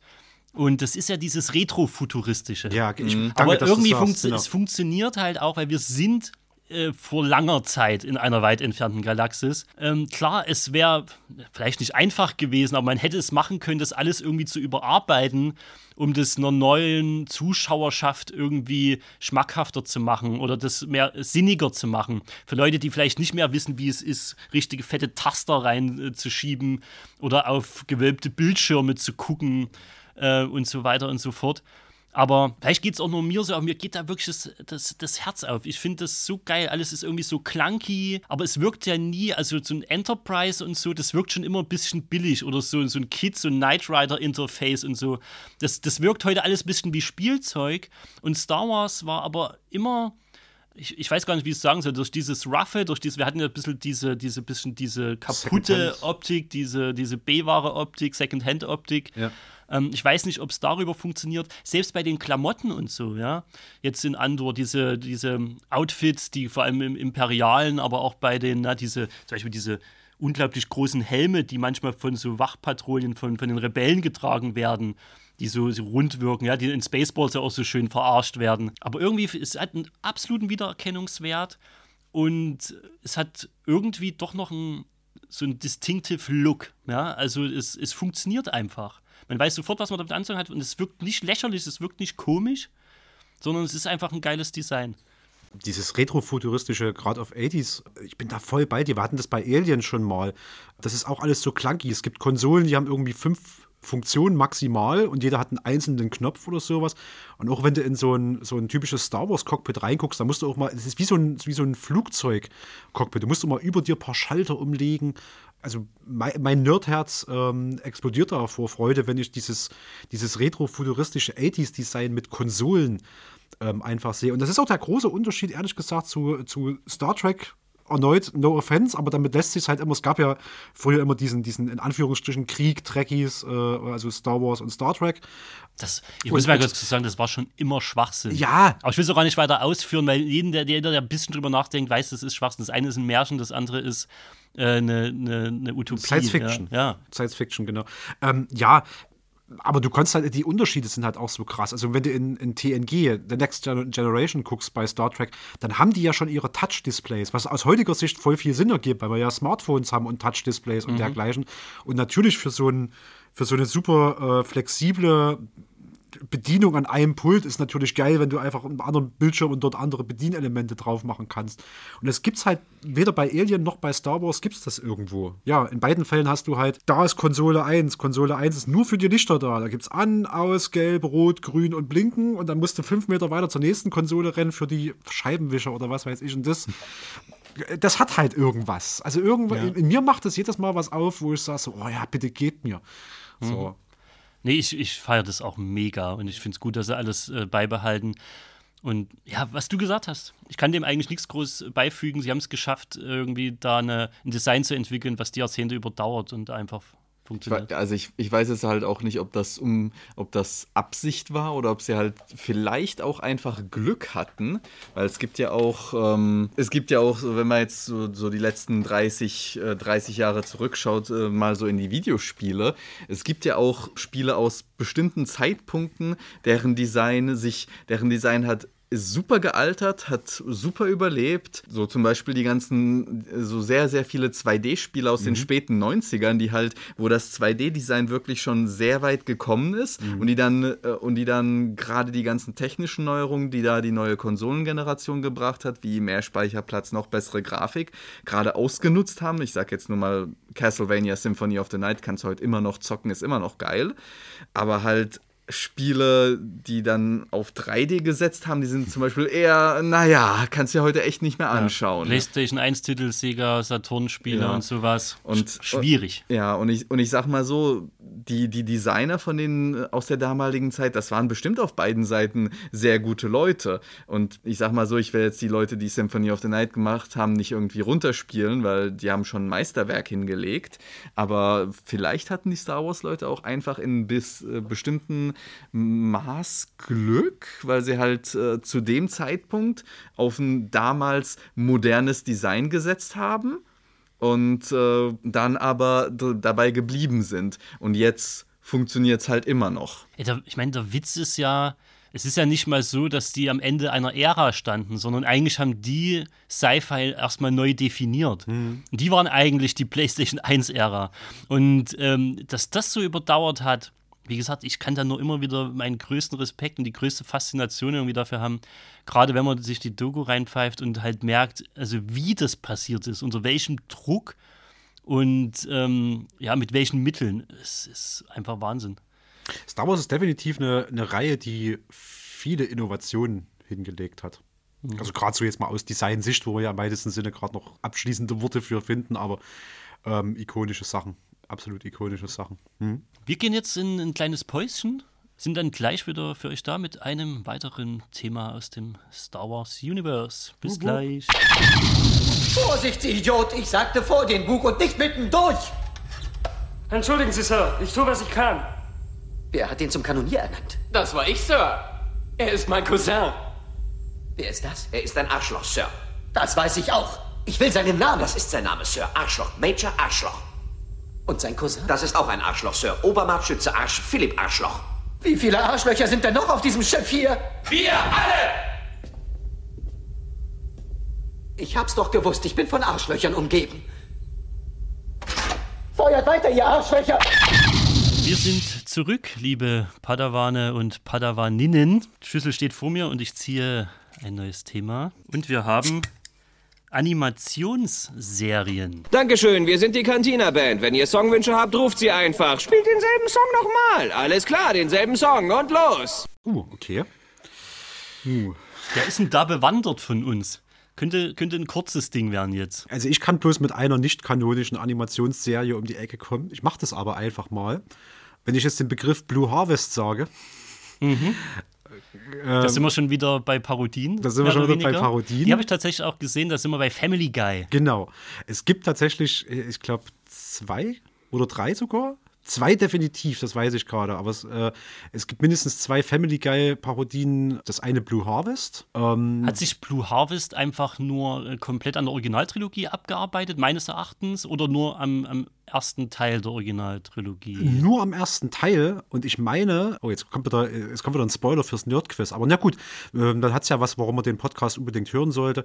Äh, ich meine, dass die Originaltrilogie, der erste, also Krieg der Sterne, unter dem Arbeitstitel Blue Harvest lief, weil die machen ja immer so andere Arbeitstitel, um halt nicht darauf hinzuweisen, was das am Ende wird. Deswegen gibt es immer so seltsame Arbeitstitel. Und Blue Harvest war, glaube ich, der von äh, Eine neue Hoffnung. Und deswegen heißt der erste Family Guy Teil Blue Harvest. Und der zweite ist dann Empire Strikes Back, meine ich, mit Something, Something Dark Side. Stimmt, ja. Und ich weiß nicht, ob sie den dritten dann, also bin ich mir wirklich gerade nicht sicher, mhm, ob sie den auch noch. Ich habe äh, definitiv nur den Blue Harvest gesehen. Da hatte ich damals sogar mir so eine schicke Box noch irgendwie bestellt. Also, das war auch zu einer Zeit, war, da, war Family Guy so groß geworden. Und da habe ich das auch noch absolut gefeiert. Mittlerweile verfolge ich das ja gar nicht mehr. Und es, ja, für Seth MacFarlane, der auch riesen Trekkie ist und der eine eigene Trekkie-Serie dann auch noch gemacht hat, war das ein gefundenes Fressen und es war nur eine Frage der Zeit, bis er sich dann in seinem typischen Family Guy-Stil da auch äh, dran abarbeitet. War bei mir allerdings jetzt schon wirklich ewig her. Ich weiß, dass ähm, Chris war, glaube ich, äh, Han Luke. Solo. Chris war Luke. Ah, ja, ja. Es gibt die eine ja, Szene, wo, okay. er, wo in den, in diese, äh, in den Sternzerstörer reinkommt, Leia befreit, was, was hier äh, die Mutter war, der kommt rein und sie meint so, bist du nicht zu fett für die Sturmtruppen? Und er antwortet mit friss Scheiße und stirb oder irgendwie sowas. Also ja, typische Family Guy Art. Ähm, und das muss man, also wer den noch nicht, wer das noch nicht kennt, Blue Harvest und Something Something Darkside, unbedingt mal gucken, weil die wirklich, du kannst eigen, äh, ich finde es so geil, wie du quasi eins zu eins auch den Originalfilm daneben halten kannst und die wirklich die gleichen, das gleiche Szenenbild eingefangen haben und alles, aber halt mit irgendwelchen Bullshit noch ähm, überarbeitet. Das, das ist ein großer Spaß. Ja, es ist so ein bisschen A New Hope in a Nutshell sozusagen. Ja, ja. Und aber Stewie war, war Lord Vader, ne? Ja, ja. Genau. Genau. Mit viel zu großem Helm. Natürlich wirkte schon fast wie Lord Helmchen aus Spaceballs. ähm, ja, da haben wir jetzt aber auch gleich einen ganz speziellen, aber tatsächlich das, das Einzige, was irgendwie mit der Animationsserie zu tun hat, ähm, was ich aus dem Star Wars-Universum kenne. Wenn also, man, ich kenne, ich habe früher, ich glaube, als, als The Clone Wars rauskam. Das ist, glaube ich, auch die Animationsserie aus, dem, aus der Ecke, ne? Hm. Da, da habe ich ein paar Folgen, ein paar Folgen damals gesehen.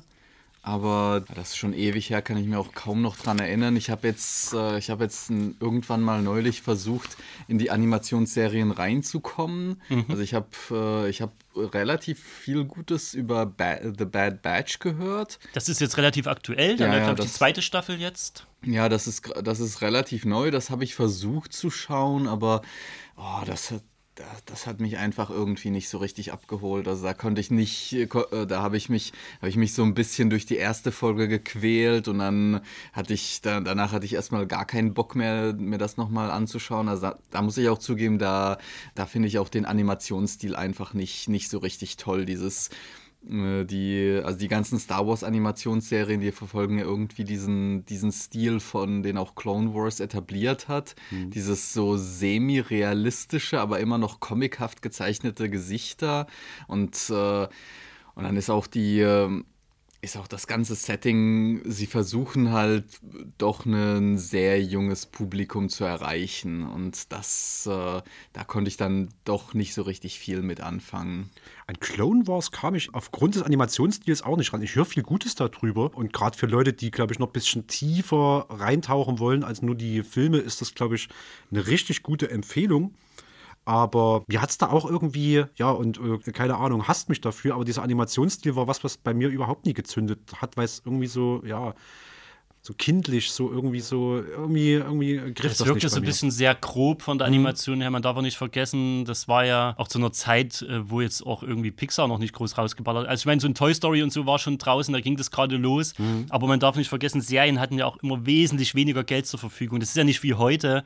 Das ist ja alles ungefähr 20 Jahre her. Das kam alles so im Fahrwasser dann mit äh, der äh, Prequel-Trilogie ab 99. Ne? Und ich habe mit Clone Wars ging es so 2002 rum los. Aber um es chronologisch noch mal ein bisschen aufzurollen, bevor wir jetzt zu den äh, Sachen kommen, es gab auch in den 80ern, wenn wir jetzt Animation und Trickfilm, ne, da bin ich auch beim Ja, ja, Trickfilm klar. äh, gleichsetzen. Es gab natürlich auch eine Evox-Serie. Ja, stimmt. Ja, es gab ja nicht nur die, die Spin-off-Filme äh, über, über Endor, sondern es gab auch eine Ewok-Serie, die, glaube ich, relativ erfolgreich lief. Und dann noch eine weniger erfolgreiche äh, Serie über C3PO und R2D2. Okay. Äh, eine Trickfilmserie. Das gab es auch noch. Die hieß, glaube ich, auch nur Droids. Ah, das habe ich mal gehört, ja. Und die war aber, glaube ich, dann relativ schnell auch durch. Da liefen die Evox noch ein bisschen erfolgreicher. War aber tatsächlich was, obwohl es ja irgendwie so für mich gepasst hätte als Kind. Entweder wurden die auch hier in Europa bzw. Deutschland einfach nicht so prominent platziert. Ich habe die nie wirklich zu Gesicht bekommen. Ich hätte die wahrscheinlich auch geguckt, aber das ging so ein bisschen, der Kelch ging so ein bisschen an mir vorüber. Und ja, und dann ging es richtig in der 3D-Animation dann eben mit Clone Wars los die sich ja so in der Zeit der Prequel-Trilogie dann äh, bewegt haben. Ähm, weitergeführt durch Star Wars Rebels äh, mit ähnlicher Animation und dann jetzt relativ aktuell Bad Batch. Und da war ja, da gab es ja zu Clone Wars dann auch so eine Art äh, Pilotfilm. Der wurde ziemlich verrissen. ähm, hat aber ähm, dem Ganzen keinen Abbruch getan, weil von Clone Wars gibt es ja mittlerweile irgendwie sieben Staffeln. Und Dave Filoni, der ja so als der zweite George Lucas jetzt gilt oder als so ein bisschen der Erbe von George Lucas, der hat da so ein bisschen seine, seine Füße in die Star Wars-Tür reingesetzt und wird auch für die nächsten Jahre, vielleicht Jahrzehnte irgendwie so ein bisschen mitbestimmen, wie Star Wars aussieht. Und du hast es schon gesagt, also Clone Wars und Rebels hat natürlich, füttert natürlich unglaublich die Lore an und bedient jetzt auch oder stellt jetzt auch Charaktere heraus wie Ahsoka Tano zum Beispiel oder auch äh, Bo-Katan, die dort irgendwie ihre ersten Auftritte hatten und die jetzt massiv in den Star Wars-Serien auch verarbeitet werden. Ahsoka Tano wird ihr, ähm, ihre eigene Star Wars-Serie bekommen, also Live-Action-Serie. Und Bo-Katan war jetzt ganz prominent äh, mit ähm, dem Mandalorianer unterwegs. Und ähm, da merkt man schon, wenn man die Sachen jetzt nicht gesehen hat, muss man sich teilweise auch so ein bisschen Dinge dann anlesen. Ja? Entweder kennt man die eben dafür, also es funktioniert auch so. Aber so eine Ahsoka Tano hat mir, als sie in der zweiten Mando-Staffel dann das erste Mal auf den Plan trat, ähm, hat überhaupt nichts gesagt. Und ganz viele, die halt Clone Wars oder so gesehen haben, die werden gesagt, oh krass, und haben schon drauf gewartet, mehr oder weniger, dass die mal irgendwie das ins Live-Action-Geschehen schafft. Von daher, ich bin da bei euch, so dass es mich lange irgendwie das so ein bisschen abgeschreckt hat, dieser Stil und dieses allzu kindliche. Aber ich habe schon neulich irgendwie mal geguckt, weil da auch sehr viele Filler-Folgen dabei sind, die man halt nicht unbedingt sehen muss, um die Lore einzusteigen. Ich habe schon immer mal geguckt, okay, weil Disney Plus bietet zum Beispiel die Möglichkeit, so eine die wichtigsten Folgen äh, also die tun so ein bisschen kuratieren dann sozusagen und sagen, okay, ihr müsst nur das und das gesehen haben. Wenn dann auf Reddit gehst, erfährst du dann, ja gut, das ist doch ein bisschen wenig und da werden äh, Zusammenhänge dann auseinandergerissen und man muss schon ein bisschen mehr gucken. Aber da hat dann wieder jeder seine eigene Meinung dazu, was du wirklich gesehen haben musst. Generell, weil ich durch die Serien jetzt wieder viel mehr im Star Wars Game bin, hätte ich schon Interesse dran. Aber da ist eine Zeit einfach ein ganz großer Faktor. Ja. Was mich ein bisschen wundert, ist, dass es eigentlich keine, oder nicht, dass ich es wüsste, vielleicht gibt es das und das ist komplett an mir vorbeigegangen, aber so eine Zeichentrickserie im 90er-Jahres-Stil, ich sage jetzt mal so in Richtung äh, Marshall Bravestar oder von mir aus Hero Turtles oder sowas, so in diesem, diesem Zeichenstil oder von mir aus gerne hier Batman Animated Series und das halt irgendwie auf Star Wars gedreht. Vielleicht, ja, keine Ahnung, um eine Gruppe Kopfgeldjäger von mir aus oder Schmuggler oder sowas. Wäre ich wahrscheinlich sogar heute dann ähm, total bereit, mir das auch anzugucken. Es äh, gab so ein bisschen sowas. Mhm. Und zwar äh, Boba Fett's erster aller allererster Auftritt Mhm. war in einer Zeichentrickfolge und zwar in dem legendären Star Wars Holiday Special. Okay, ja. Äh, das war ja für, für die, die es nicht kennen, das ist dieser totgeschwiegene, äh, so ein totgeschwiegenes Special, was äh, zwischen Episode 4 und 5 rauskam, als, äh, als halt. Äh, So klar- Weihnachtsspecial war das, das war, ich, ne? das war halt das, das Weihnachtsspecial, aber weil es in den USA rauskam, heißt das dort halt einfach Holiday Special. Und das äh, war eigentlich nur gedacht, um halt den Star Wars Hype am Leben zu halten, bis Episode 5 rauskommt. This holiday is yours. But we all share with you the hope that this day brings us closer to freedom and to harmony and to peace. No matter how different we appear, we're all the same in our struggle against the powers of evil and darkness. I hope that this day will always be a day of joy in which we can reconfirm our dedication and our courage, and more than anything else, our love for one another. This is the promise of the Tree of Life. fürchterliches Ding, hatte halt allerdings wirklich alle, alle wichtigen Charaktere und noch so ein paar US, äh, noch so ein paar US-spezifische Prominente. Und unter anderem auch äh, ne, ein paar Zeichentrickeinlagen. Und in einer von denen kam, wurde auch Boba Fett vorgestellt. In der kam auch, glaube ich, Darth Vader vor. Also dieses Teil ist, kann man sich mal anschauen, ist unglaublich schwierig zu beschaffen, weil äh, George Lucas leugnet inzwischen fast seine Existenz. Also das ist tatsächlich so Zeichentrick. Das, damit würde ich auch, denke ich, ein bisschen, bisschen mehr anfangen können, weil ich habe jetzt auch äh, ne, Mandalorian gesehen und ich äh, und als Ahsoka Tano aufgetaucht ist, kannte ich die so dunkel aus, äh, aus The Clone Wars noch. Ja. Aber war mir auch nicht wirklich viel mehr bekannt als, ja, die war halt Padawan von Anakin. Okay. dass, äh, dass Bo-Katan aus, äh, aus irgendeiner von den Animationsserien kam, war mir gar nicht bekannt.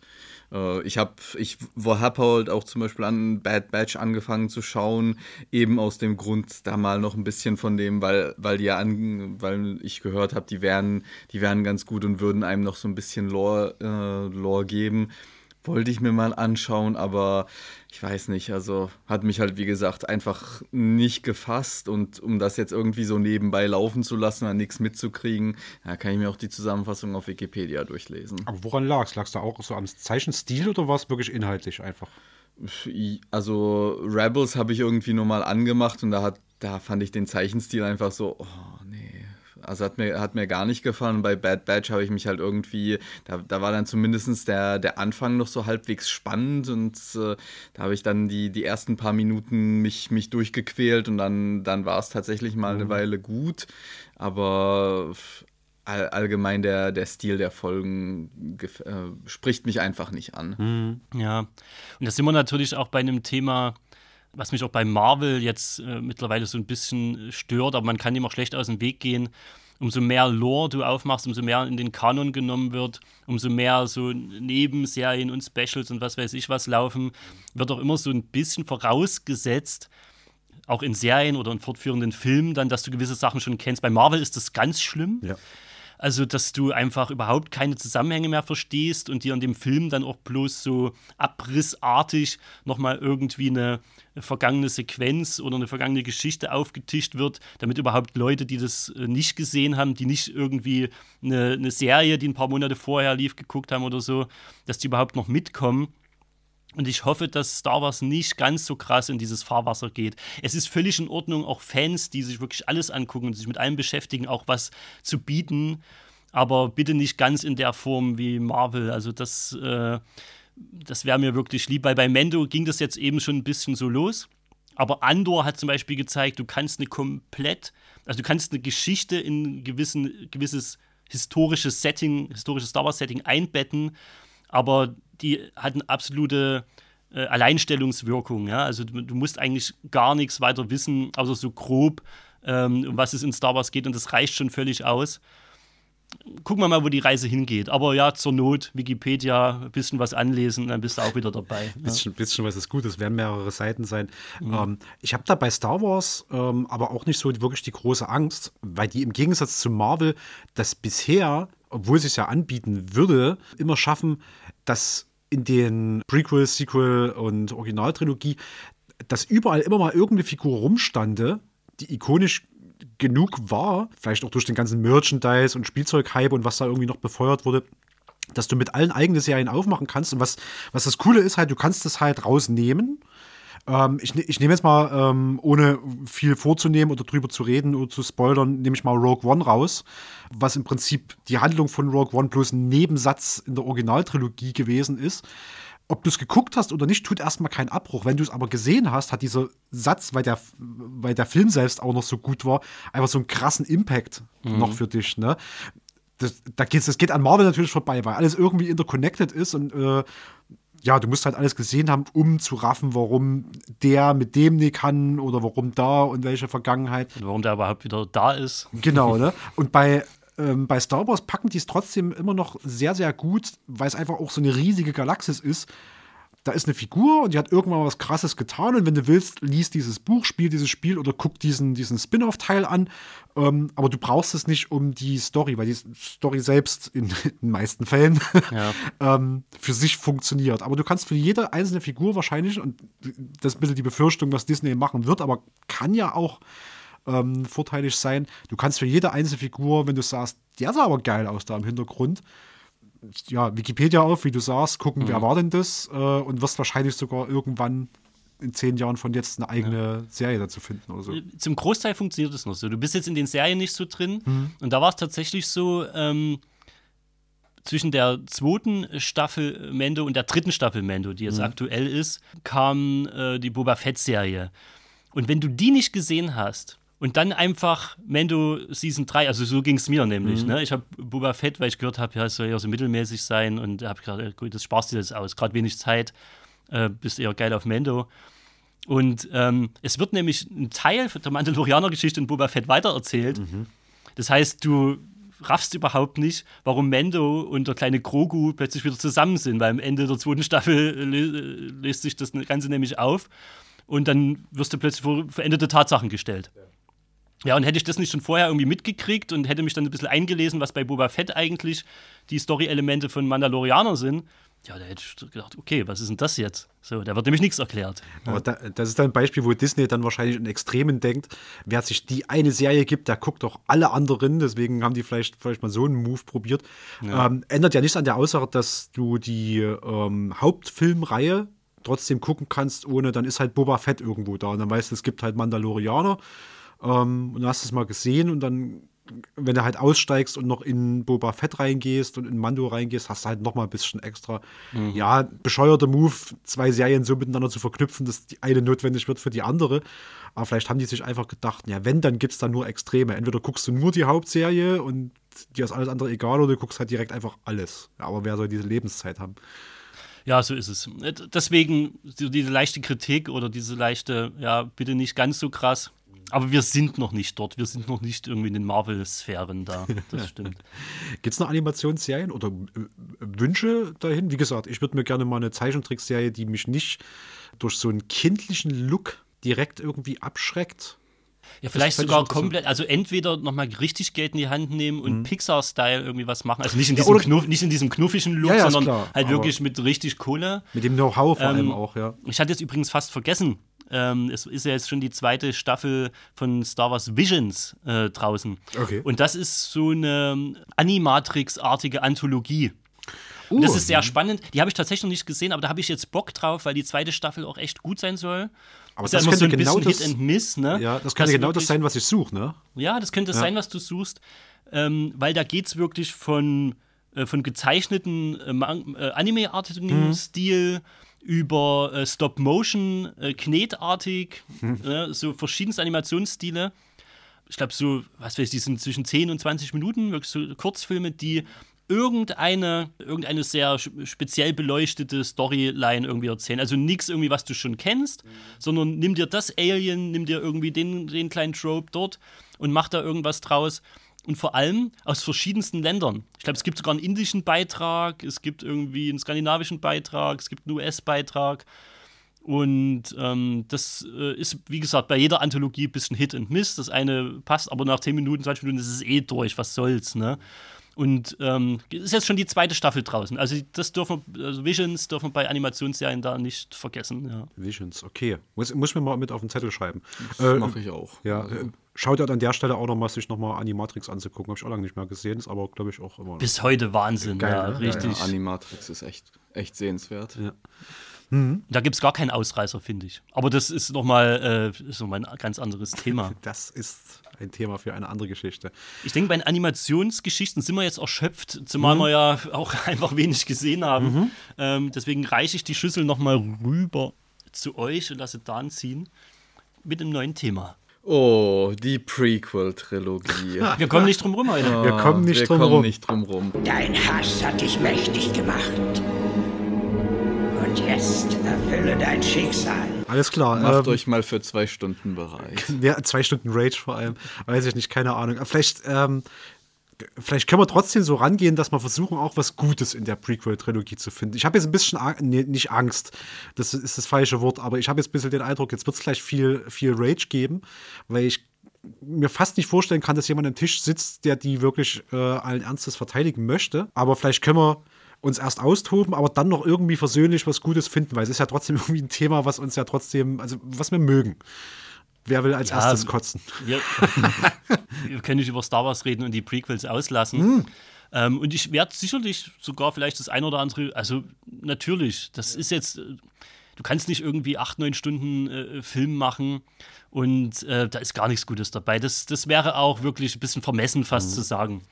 Äh, Fakt ist, wo ich äh, bei den äh, Sequels dann vielleicht noch so ein bisschen gleichgültig bin, ist, äh, also mittlerweile auch nicht mehr, aber da ist, ähm, war zumindest damals schon, eine, wenn nicht Hass, aber eine große Enttäuschung da. Das hatte ich dann später nicht mehr, weil als die Sequels rauskamen, da war ich äh, 14 Und es gab ewig einfach nichts von Star Wars. Es ist nicht wie heute, dass da äh, alle 14 lang irgendwie eine Serie rausgeballert wird. Du hast vor allem nicht mit irgendwie gerechnet, dass Star Wars, das war abgeschlossen und durch. Und es gab, es, es war immer Ja. präsent, weil es immer geil war. Und jeder hat sich was Neues gewünscht. Aber Ja. es, es stand nirgendwo auf dem Horizont, dass es was geben würde. Für Mhm. eine lange Zeit, glaube ich. Ja. Das ist so und ich weiß, dass ich mit 14 dann irgendwie im Kino saß und natürlich unglaublich dahin gefiebert habe. Und ähm, es blieb bei einer einmaligen Sichtung von Episode 1. Und es blieb, es dauerte auch sehr, sehr, sehr lange. Ich habe zwei und drei auch nicht mehr im Kino geguckt, weil für mich war Star Wars-mäßig ein Kapitel abgeschlossen. Also ich habe zu dem Zeitpunkt irgendwie schon verstanden, dass das einfach überhaupt nicht mehr das ist, was ich äh, so lieben gelernt habe als Kind. Und Da war woran, alles- da woran war alles lag's? falsch. Ne? Also das, äh, Da war alles falsch. Ähm, Also, weil du es weil gerade äh, hochholst. Ich habe Episode 1 auch im Kino gesehen. Ich war damals beim Bund in Oberviechtach. Äh, und die hatten, also so klein und marginal dieses Dorf ist, die hatten so ein eigenes Kino.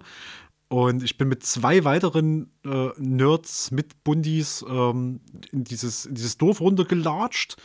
Irgendwo mitten im Sommer war das, glaube ich. War auf alle Fälle gutes Wetter, da meine ich mich noch dran zu erinnern. Dann sind wir in das Kino rein und wir saßen zu dritt dort drin. Original. Die haben den, die, die haben den Film trotzdem angeschalten. Also da haben wir auch ganz kurz Beifall geklatscht, dass der, dass der sich breitschlagen lassen hat, für drei Hansel in diesem scheiß Kino die Bude anzuwerfen. Dann haben wir Episode 1 geguckt. Und da war so vieles falsch. So vieles war falsch. Aber äh, Dan, erstmal noch du. Wie, wie hast du Also das? ich hab- wie, wie war dein First Contact? Äh, Bei Episode 1 muss ich zugeben, weiß ich gar nicht mehr. Also äh, als, als der Film rauskam, da war ich erst acht oder so. Das heißt, wie äh, alt bin ich denn? Jesus Christ. Naja. tut mir leid. Ja, alles Äh, gut. Nee, aber also war nicht Episode 1 vermutlich irgendwann in der Glotze. Ich habe Episode 2 und 3 habe ich tatsächlich im Kino gesehen.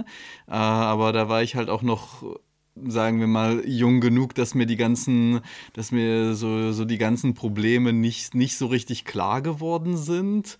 Aber so, wenn, wenn man es dann später geschaut hat, ist einem dann schon irgendwie klar geworden, okay, das, das geht gar nicht. Und äh, und ich sag mal so, und was, was ganz besonders schlimm ist, wenn man sich Episode 1 auf Englisch gibt. Das gibt dem Ganzen noch so einen schönen rassistischen Unterton, also dass da In damit welcher Hinsicht? Ja, das. ähm, ja, na, hauptsächlich, also Jar Jar Binks ist einfach nur, der, der ist ja auf, auf Deutsch ist er einfach nur nervig und man möchte den jedes Mal, wenn er den Mund aufmacht, eins in die Fresse hauen. Ah, ich ahne, wo das hinläuft. Das wird, das wird Ja. so ein Eddie Murphy, so ein äh, People of Color-Typ im, im Englischen. Kann das sein? Ja, also der, der hat halt, äh, J- Jar Jar Binks spricht schon so wie der wie so ein klischeehafter, äh, wie so ein klischeehafter Farbiger aus den Südstaaten. Und, und er ist halt richtig dumm. Und ich meine, damit haust du halt irgendwie so alle Klischees in einen, in einen Haufen. Dann hast du auch noch den, äh, diesen gierigen, äh, diesen gierigen Händler auf Tatooine, Ja. der im, äh, dem äh, Anakin Skywalker gehört. Der spricht wie ein klischeehafter Jude. Mhm. Dann auch noch dazu, wie er, wie er gezeichnet ist. Das tut einfach nur weh. Mhm. Äh, das, äh, also ich, ich Diese, find- dieses große Insekt, ne? ja, der- genau, dieses, dieses mit der große, gierige Insekt mit der großen. Nase. Ja. Das ist halt, das ist halt wirklich wie so eine Karikatur, wie was die Nazis gezeichnet haben. Ja. Und das machen die in einem Film 1999. Ich meine, Entschuldigung, Leute, aber das muss doch, also das, das, Aber das da- ist nicht mehr, das muss nicht sein. Das darf nicht sein. Aber da kann ich noch eine ganz andere Schublade aufziehen, wo es falsch läuft. Ähm, ich sag mal, Padme startet ja quasi noch so als halbes Kind, wird dann zur erwachsenen Frau und sobald der Mann an ihrer Seite nicht mehr da ist, verlässt sie ihr Lebenswille und sie hört, äh, sie, sie, sie legt sich hin zum Sterben. Äh, sind wir in derselben, in derselben Schublade mit Stereotypen und was halt heute nicht mehr gänge. Man muss vielleicht, ich will es gar nicht verteidigen, ganz im Gegenteil. Also ich bin der Letzte, der eine Prequel-Trilogie oder überhaupt diese Themen verteidigen würde, aber es ist halt auch ein Produkt seiner Zeit. Ist schwierig zu sagen, aber es ist ein Produkt seiner Zeit. Es waren 90er, Nuller Jahre.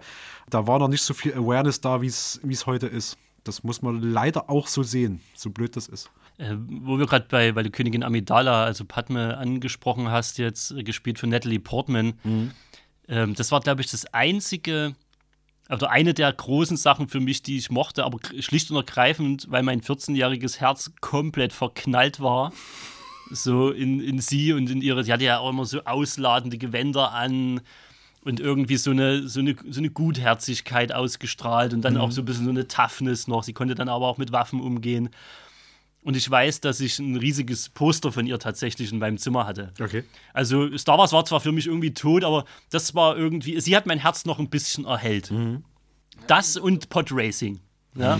Ah, Das Jesus waren so Christ, nee, Motherfucker. Nee, ohne Scheiß. Podracing ist nur da drin gewesen, um später Videospiele zu verkaufen. Und mark, Spielzeug. Mark, mark Ey, ich war words. noch ein bisschen jünger zu Ich sag bloß, Zeitpunkt. ich, ich komme nicht drum rum. Das ohne- war schon, es, aber das hat schon Spaß gemacht. Also es gab fürs, äh, wir kommen vielleicht nochmal zu PC-Spielen und so, deswegen will ich das nicht nochmal aufmachen. Nee, nee, aber- aber ja. es gab ja für den N64 und für andere Plattformen dann auch irgendwie dieses, ähm, es gab auch mehrere Spiele, dieses äh, Pod-Racing und so. Sei mal dahingestellt, das wurde zum Teil ganz gut umgesetzt. Aber das hatte natürlich was Spannendes. Und diese, diese Fahrzeuge, die im Prinzip einfach nur aus, aus Triebwerken bestehen, die dort über den Sand heizen, das war schon spannend umgesetzt. Das war, glaube ich, einer der spannendsten Momente für mich auch irgendwie in dem ersten Teil. Was ja aber auch eine Aussage zur Qualität ist. Ich, ich heb mir mal auf, was geil war an Episode 1 ähm, für, lass es das mal einen extra Block machen, dass wir nicht ganz so ragend rausgehen, aber lass mal, lass mal den Hass noch ein bisschen laufen. Ein, ein kleiner Junge, also nee, Moment, ich, ich weiß gar nicht, wo ich anfangen soll. Da ist Nee, so viel, wo ich nicht, kotzen nee, könnte. schwierig. Ähm, Midi-Chlorianer. Ich- Euer fucking Ernst, ohne Scheiß. Ähm, du hattest in der Originaltrilogie, war es wirklich so ein, so ein Ding, die macht es so ein mystisches Ding, das umgibt uns, das kannst du vielleicht irgendwie wieder steuern, wenn du Jedi bist. Und irgendwie ist alles geil. Es, es, niemand hat jemals nach einer Erklärung dafür gefragt. Midi-Chlorianer war die bescheuertste Erklärung, die du jemals liefern konntest und jetzt nicht machen müssen. Ähm, Und sie bringt halt auch irgendwie nichts. Und sie bringt nichts, Sie entzaubert und sie, sie fügt halt eigentlich nichts hinzu. nee. Ja, das bricht das Ganze auf so eine biochemische Ebene runter. Ja. Als würdest du irgendwie, als Zauberer Merlin kann das nur, weil ihm. Weil er Nanobots hat. weil er Ja, Nanobots hat oder weil ihm irgendwas gespritzt wurde. Und, nein, das Nee. wollen wir nicht. Ja. Ja. Und da geht es ja eigentlich nur los. Ähm, es, es, es, es geht ja im Prinzip weiter mit der ganzen Vader-Entzauberung. Ja. ja. Das personifizierte Böse, was in, in einem Märchen, ich habe es ja vorhin schon mal gesagt, Star Wars ist irgendwie ein Märchen, ne? Der hat sich ja auch in vielen Märchentropes und so orientiert und an alten Kurosawa-Filmen Pipapo. Warum muss man dem Ganzen ähm, so eine Backstory, so ein, so ein Gesicht noch geben? Wozu ist das überhaupt alles nötig? Ja. Äh, Mich persönlich hat es schon massiv abgefuckt als Kind. Ich konnte es verzeihen, weil es war halt Star Wars. Als äh, bei Rückkehr der Jedi-Ritter äh, Luke das erste Mal sozusagen Vader seinen Helm abnimmt und wir dort dieses, dieses zerfurchte, erschlaffte, blasse, glatzköpfige Gesicht sehen. Und das war für mich schon ein Entzauberungsmoment. Und dann kannst du dir vorstellen, was Episode 1 und nachfolgende mit mir gemacht haben. Ja, zu, zuerst, dieses, äh, zuerst dieses Kind, was irgendwie alles kann, dann, dann ein whiny Teenager, Tween und der dann einfach nur ja, mit, mit seinem Leben nicht klarkommt. Das, das war irgendwie so, das ist jetzt der große Badass, der. Ja, Hayden Christensen, äh, Chris, Christensen, der, der ihn gespielt hat. Und da gab es damals auch diese, dieses eine äh, ähm, Video, was seine Emotionen, das muss im Original auch noch schlimmer gewesen sein, ähm, was seine, was seine emotionale äh, Bandbreite sozusagen porträtiert hat. Da ging es auch noch. I'm angry, I'm sad, I'm emotionally di- disturbed.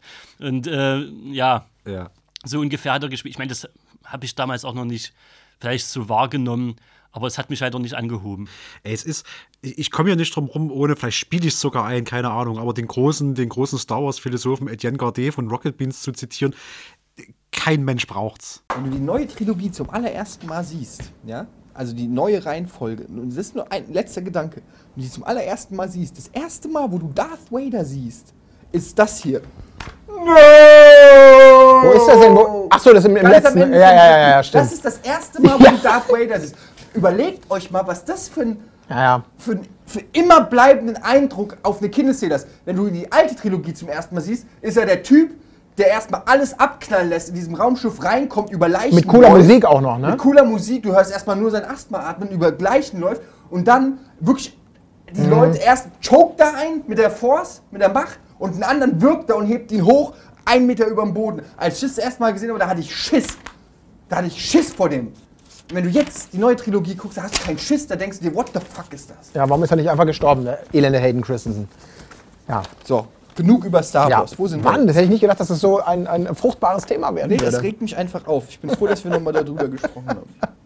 Also äh, niemand hat nach der Prequel-Trilogie gefragt, speziell in Bezug, weil wir gerade sind bei, bei Vader. In der, in der Originaltrilogie der kommt rein, es ist ein Badass. Immer wenn, wenn, wenn der kommt, weißt du, es ist vorbei. Und alle in dieser, alle die Statisten oder Sprechrolle, die da rumspringen, sobald Vader im Raum ist, die halten alle die Fresse, weil die wissen, okay, jetzt, jetzt wird's krass, jetzt wird's scheiße. Ähm, und der hat einfach die meisten Medichlorianer, da kann man ja nicht irgendwie ankämpfen. nee, ah. Und, und es hat niemand, es braucht, man, man braucht es nicht. Es, man braucht es nicht. Es gibt ja nicht umsonst diese Guckreihenfolge, dass du 4, 5, 6 und dann von mir aus 1, 2, 3 guckst. So.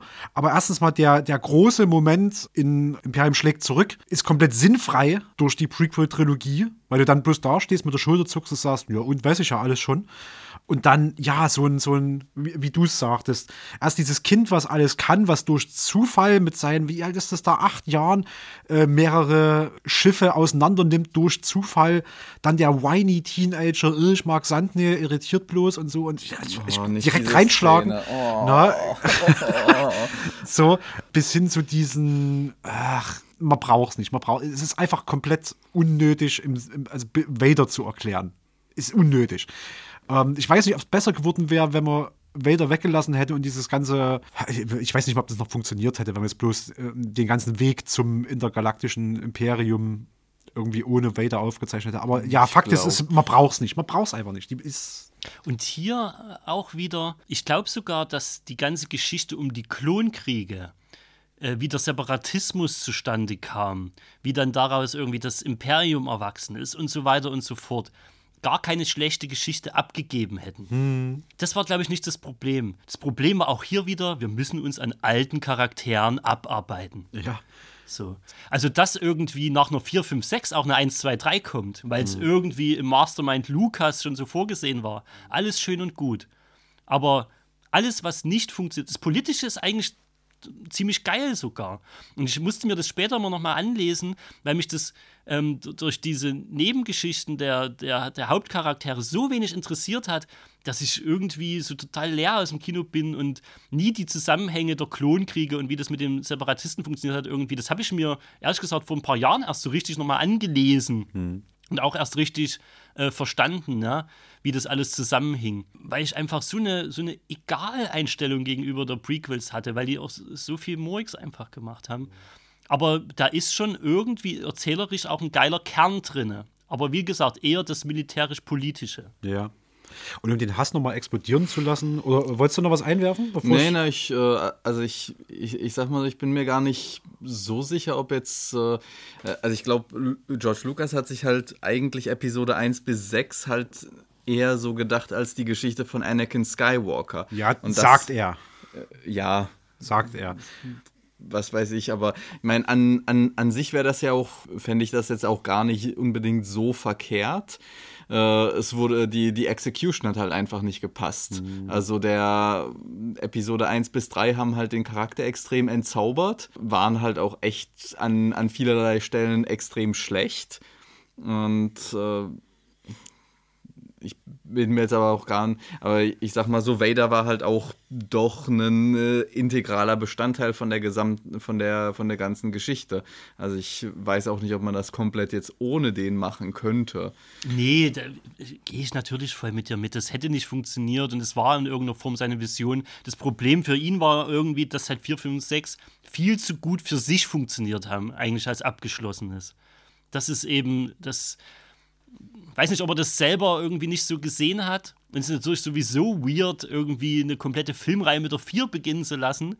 Mir ist bis, also ich weiß nicht, ob das ähm, ob das irgendwann mal von ihm auch geäußert wurde, warum das in der Form gehandhabt wurde. Ich bin mir da gar nicht sicher. Ah ja, es, es, es wurde mal irgendwie geäußert und ich glaube, so sein Rückzugspunkt war, 1, 2 und 3 war mit den Mitteln damals technisch einfach noch nie machbar. Es wäre aber seine Gesamtvision gewesen. Ich beharre darauf zu sagen, das kann der mir nie verkaufen. 1, 2 und 3 kam mir als so ein riesen Sellout äh, des Star Wars-Franchise an sich vor. Äh, Du hast die Originaltrilogie, alle waren happy, alle waren damit selber beschäftigt zu recherchieren, selber Kanon zu bilden, Geschichten drum. Die wollten mehr wissen. Hättest du mit einer Sequel-Trilogie, glaube ich, damals weitergemacht, wären alle instant mehrfach gekommen. Direkt. Einfach. Ja, zumal es ja unglaublich viele Romane auch in den Ja, ja. 90ern gerade kamen, Ja. die unglaublich gute Geschichten da zusammengesponnen haben, ja. Niemand hat nach der Prequel-Sache gefragt und deswegen, ich nehme das bis heute Lukas ehrlich gesagt nie wirklich ab, dass er sagt, es war schon immer so mein Plan. Ich konnte es bloß aufgrund der technischen Limitierungen der Zeit, damals 1970er, 80er, nie umsetzen. Ich halte das für, für ein draufgesetztes Ding, was er zur Selbstverteidigung behauptet hat. Ich glaube, das war ein Sellout. Das war ein Sellout. Ja, und da sind wir ja eben gleich beim nächsten Punkt, ähm, was technische Limitierungen und sowas betrifft. Mit äh, 4, 5, 6 hat er natürlich neue Standards gesetzt und aufgrund der praktischen Effekte nachher auch nochmal nachbearbeitet, von vielen Fans eher mit einem weinenden Auge betrachtet, dann nochmal nachbearbeitet. Und 99 steigt er dann ins große CGI-Game ein. Ja. Zu einem Zeitpunkt, wo CGI halt äh, in der Größenordnung äh, noch total in Kinderschuhen gesteckt hat. Und wo 4, 5, 6 bis heute noch wunderbar guckbar sind. 1, 2, 3 sieht einfach beschissen aus. In so vielen Einstellungen beschissen. Da kann ja auch nix, gar nicht so viel dafür. Er war immer jemand, der auf neue Technologien gesetzt hat und der Sachen nach vorne gepeitscht hat. Und ich bin mir sicher, dass er einen Weg für ganz viele Entwicklungen geebnet hat und, das, und die Entwicklung beschleunigt hat auch. Ja. Ändert aber nichts daran, dass eben vor allem Episode 1 auch in vielen Belangen nicht mehr gut guckbar ist. Das sind wir wieder bei PlayStation 1. Ja? So neue Ära aufgemacht, funktioniert aber Hat damals, sah so damals gut. aus, heute aber nicht mehr. Ich weiß, nicht, ob das damals, ich weiß nicht, ob das damals gut aussah, ehrlich gesagt. Weil ich habe nicht im Kino gesessen und gedacht, geil, diese Effekte, die blasten mich weg. Naja, das hat Ich halt hab- damals ich- Matrix gemacht. Ja, das gebe, ja, komplett. Äh, Ja, ich Matrix saß, hat ja auch den Oscar für Special Effects damals gekriegt. Ja, ja. Da war auch George Lucas extrem angepisst. ja, aber in dem Fall einfach verdient. Es Ja, war nicht so, dass ich im natürlich. Kino saß und mir gedacht habe, das sieht ja voll scheiße aus. Das war es nicht. Aber äh, im Gegensatz zur Originaltrilogie hat das halt einfach nicht diesen, ja, diese industrielle Licht und Magie gehabt, die so eine Originaltrilogie gehabt hat. Also es war so, hm, die Magie hat gefehlt. die Magie hat gefehlt, ja. Und die Magie hat nicht nur dort gefehlt, sondern auch im, im Drehbuch. Und ich, ich will nicht mal sagen, dass die Ausstattung schlecht war. Nö. Kostümen und Co. würde ich immer noch Ja. irgendwie Nee, na, die, also Kostüme und so weiter, das, da haben die sich ja auch echt ins Zeug gelegt. Sie haben mich ja auch, äh, sie haben sich ja auch immer noch äh, ins Zeug gelegt, die, die Sachen äh, in dem gleichen Stil zu machen wie in der, wie in der Originaltrilogie. Also wenn man zum Beispiel direkt bei dem, bei dem Start von Episode 1 äh, sind die, kommen ja Qui-Gon und, äh, und Obi-Wan in dem, äh, in diesem Republikschiff auf dem, auf den Separatistenraumschiff, auf der Separatistenraumstation an.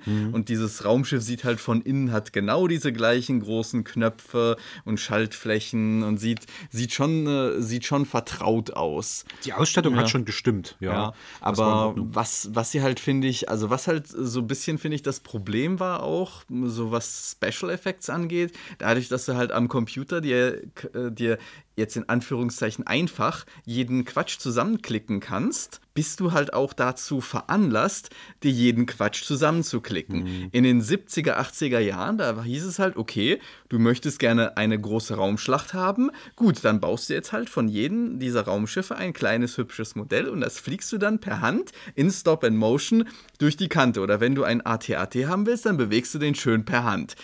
Das hindert dich natürlich daran, 500 AT-ATs auf ein großes Schlachtfeld zu setzen, weil du A, nicht ein so großes Schlachtfeld hast und nicht die Leute hast, um die alle synchron zu bewegen. Wenn du das allerdings am Computer machen kannst, dann machst du das halt und dann kriegst du so ein, so ein Ding wie das Intro zu Episode 3, wo du einfach nur eine halbe Stunde lang Blasterfeuer rechts, links, oben, unten hast und dir nach 10 Minuten denkst, Leute, ich, ich werfe mir gleich eine Aspirin ein, weil ich sonst Kopfschmerzen kriege von diesem Quatsch. Und es hilft halt auch der Story einfach nicht.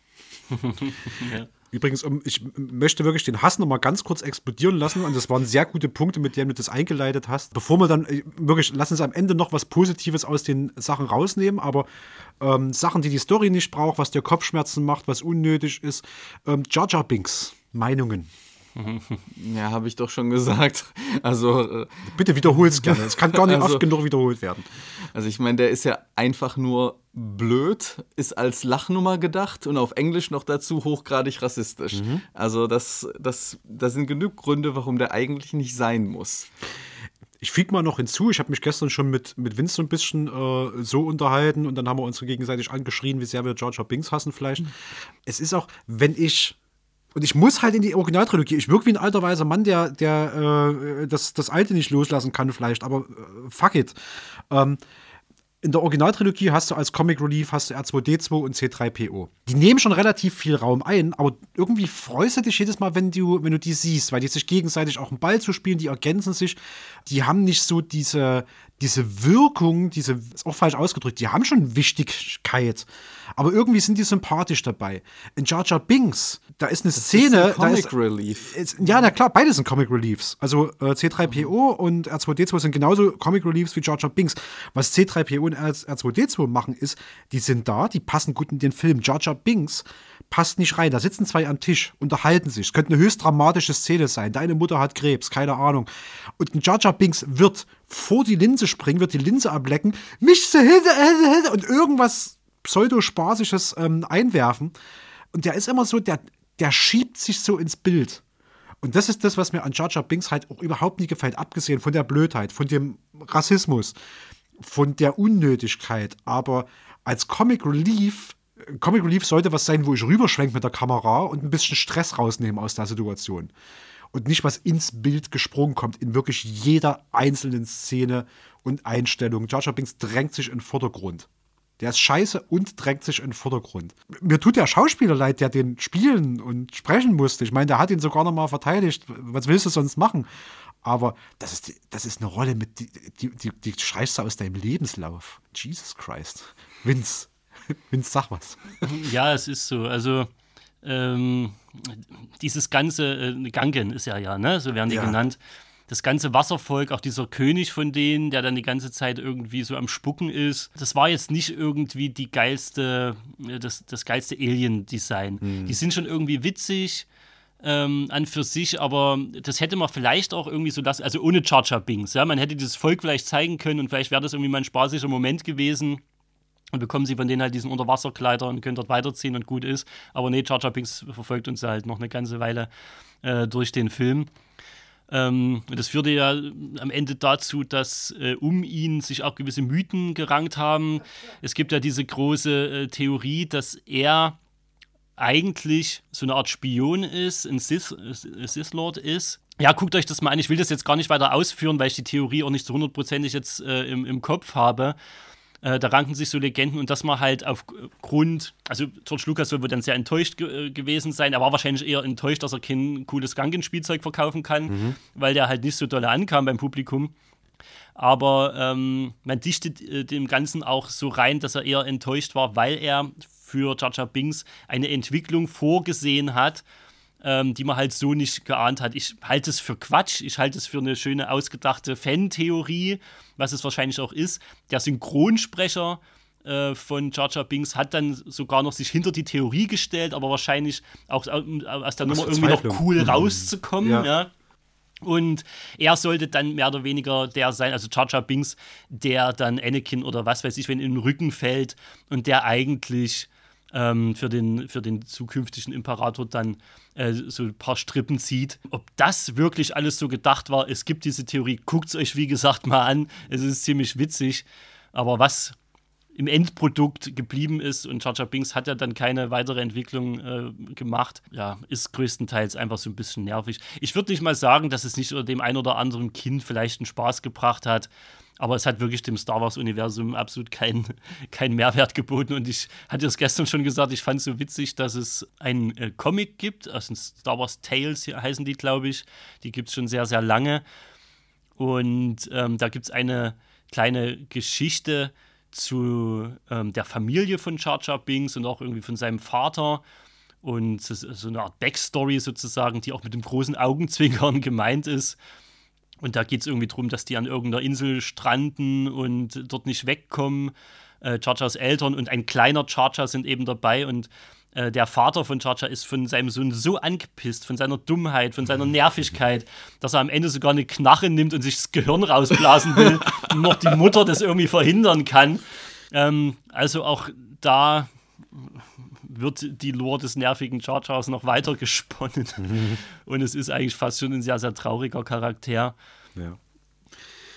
Wollen wir vielleicht noch ein paar, äh, paar positive, Worte zur, Ja, bitte, bitte. Ich möchte ungern da so, so krass negativ rausgehen, weil es ist ja trotzdem noch irgendwie ein, ja, ein Herzensthema, ein Liebesthema. Ich, lass mal irgendwie ein paar schöne Sachen an der Prequel-Trilogie noch raus. Also, ich sag mal so, die, die Choreo in den Kämpfen ist ja natürlich schon deutlich, Alter, ja. deutlich besser Oh ja. als. Also wenn man sich, wenn man sich Episode 3 da die Kämpfe und in Episode 2 die Kämpfe reinzieht und dann schaut man sich Episode 4 an und dann sieht man, wie wieder Darth Vader und Obi-Wan gegeneinander kämpfen. Also es, das, das tut dann schon, schon ein bisschen weh, sich das anzuschauen. Dann in Episode 5 und 6 ist die Choreo schon besser, aber immer noch nicht vergleichbar. Und ich meine, und ich sag mal so, und Darth Maul, Darth Ja, Maul war ja. schon ein verdammter, verdammter Badass. Ja, komplett. Also ja, die Kampfchoreos, das gebe ich dir vollkommen. Also angefangen bei Darth Maul, das wäre auch so das Erste, was mir in den, in den Kopf mitschießt bei positiven Sachen äh, der Prequel-Trilogie. Aber ja, einfach das, äh, da hat es gelohnt, dass der Stand der Technik weiter war, weil dann kannst du die Leute auch rumspringen lassen. Ich sag mal, da gibt es bestimmt auch geteilte Meinungen. Ich habe jetzt irgendwie nicht einen krassen Hass auf diesen hüpfenden Flummi-Yoda. Es, es untergräbt ein aber das bisschen war seine auch ein Rolle. Stück weit Entzauberung. Ja, es untergräbt seine Rolle schon, aber das ist, ist noch halbwegs in Ordnung, weil das noch wenigstens halbwegs geil ausgeführt ist. Aber an Darth Maul reicht nichts dran. Der hat es halt wirklich geil gemacht. Ähm, ja, gut, Meister des Fachs, ne, ist natürlich auch ein Stuntman gewesen, der dann einfach, weil er so geil das rübergebracht hat, einfach selber diesen, diesen Darth Maul spielt. Und da konntest du viel mehr machen. Und ja, es stimmt, in der Originaltrilogie hast du teilweise wirklich so, so rituelle Messer hochhalten und mal so ein bisschen zusammenklappen lassen und sowas. Das stinkt wirklich ab, wenn du es direkt nebeneinander hältst. Ja, definitiv. Aber das hau hauptsächlich Episode 4 und da hast du es halt auch deshalb, weil der, weil Alec Guinness, der Obi-Wan gespielt hat, der war ja auch schon damals echt alt. Ja. Und dass der jetzt, ich, gut, ich weiß jetzt nicht genau, wie alt er damals war, aber mit 60, 70 irgendwie eine unglaublich geile Choreo hinzulegen, ist dann vermutlich schon eher schwieriger. Und äh, da ist dann auch, glaube ich, ein bisschen fair, dass David Prowse, der Bodybuilder und äh, ver vermutlich ein bisschen physisch äh, stärker unterwegs war, dass der da nicht äh, alles gegeben hat, was er konnte, weil das wäre dann vielleicht nicht, äh, nicht gut geendet. David Prowse ist der Schauspieler, der Darth Ah, Vader ja. verkörpert hat, um es noch ein bisschen für die, die es Mhm, jetzt ja. gar nicht kennen. Ja, ist auch übrigens nicht der, der dann in Episode 6 zu sehen ist und auch nicht der, der ihm die Stimme gibt. Das Ja. sind drei komplett verschiedene Leute, aus Gründen. Ja. Also ein echter Fanliebling mit Darth Maul. Also das muss man wirklich sagen. Das ging ja so weit, dass es so ein, ich glaube, deutschlandbasiertes, aber internationales Projekt gab. Äh, so ein Fanfilm über und mit Darth Maul, der dann auch mit Martial Artists irgendwie ausgeführt wurde. Den kann man sich bei YouTube auch angucken. Ja, vielleicht können wir den Namen einfach nochmal in die Shownotes mit tun. Das ist ein ja, ziemlich geiles äh, Fanprojekt gewesen. Und da merkt man auch, dass so ein Charakter dann ähm, trotz schlechter Filme dann dennoch gezogen hat. Es gibt auch noch ein Buch, was äh, über da, also es gibt garantiert mehrere, aber ich habe tatsächlich ein Buch gelesen über, äh, über Darth Maul, was auf, äh, was auf Coruscant handelt, wo er irgendwie ein, äh, wo er eine junge Padawan Jedi-Ritterin äh, verfolgt, die jemanden, der jemanden beschützen soll, der Informationen für die über die Blockade auf Naboo hat, aber in das, das Buch hat äh, so einen ähnlichen Stil wie, wie Rogue One in der Hinsicht, äh, einem ist halt klar, okay, die können es halt nicht schaffen. Und äh, genauso wie in Rogue One einem irgendwie klar ist, okay, die können es halt, die werden es nicht schaffen. Aber das gibt diesem ganzen Buch auch noch einen, einen, einen sehr, sehr spannenden Edge. Also, das ist das auch ganz, war auch ganz cool zu lesen. Dann gibt es noch so ein paar Side-Characters wie Count Doku äh, zum Beispiel. Oder auch, ähm, wie, wie hieß der mit den vier Lichtschwertern, der dann gegen Obi-Wan General Grievous. Ja, The Grievous, genau. Ja. Das waren schon auch erstmal coole Fights, ja. Mace Windu noch eingeworfen. Mace Windu, Ja, also, äh, äh, ähm, äh, sag's, äh, gespielt Samuel von L. Samuel Jackson. L. Jackson, Äh, genau. der Bad Motherfucker mit einem lila Lichtschwert. Der, ja, ja. Absolut. Da gab es doch diese, auch irgendwie diese komische, die, diesen Dialog zwischen George Lucas und ihm, äh, warum, Warum das Lichtschwert lila ist. Oder Ja, so, genau. So, ja, genau. welche Farben welche Lichtschwerter haben und er wie nur gesagt hat, ja, äh, ich glaube, äh, grün ist halt gut Nee, nee, es gibt ähm, äh, vielleicht, um, um so ein bisschen rein, nee, ich greife da nicht rein, aber in irgendeinem, ich glaube in Knights of the Old Republic, in dem Videospiel wird erklärt, da gibt es verschiedene Rollen innerhalb des Jedi-Ordens, äh, Wächter, Hüter und ja, sagen wir so eine Diplomatenrolle und die haben ihre gelben, grünen und blauen Farben. Das sind so diese drei Jedi-Farben, ähm, die jeweils ihrer Bestimmung innerhalb des Ordens zugeordnet Mhm. sind, genau. Ähm, das heißt, Mace Windu fällt mit seinem pinken Lichtschwert im Prinzip komplett raus. und jetzt kannst du wieder einsetzen. Äh, kriegst du den Dialog noch zusammen? Ja, er hat bloß irgendwie die, er hat zwei Farben genannt, irgendwie grün ist gut und äh, violett ist böse. Mhm. Also so irgendwie, ich glaube, so ging's. Oh, bitte schlagt mich nicht. Ich weiß es auch nicht mehr genau. Ich weiß, also ich sag mal, es gab noch so eine, so eine Off-Topic-Gespräch zwischen George Lucas und Samuel L. Jackson, der gesagt hat, Alter, ich will ein lila Lichtschwert. Und George Lucas nochmal gesagt, nee, es gibt die drei Rollen und das kannst du nicht, ich will ein lila Lichtschwert. ich bin der Bad Motherfucker, ich will ein lila Lichtschwert, du gibst es mir oder ich spiele nie mit. Und irgendwie haben die sich dann äh, breitschlagen lassen, genau. Ja. Also ich glaube, das hat keine.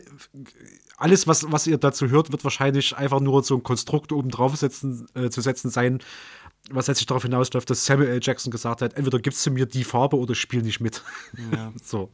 Mhm. Äh, hast du was Gutes, was dir noch um einfällt? positive Sachen Hm. nochmal fortzusetzen. Ich hatte ja das Podracing schon äh, genannt, will ich jetzt nicht nochmal ausführen. Das hatte schon irgendwie eine Wuchtigkeit und das war vom Sounddesign geil.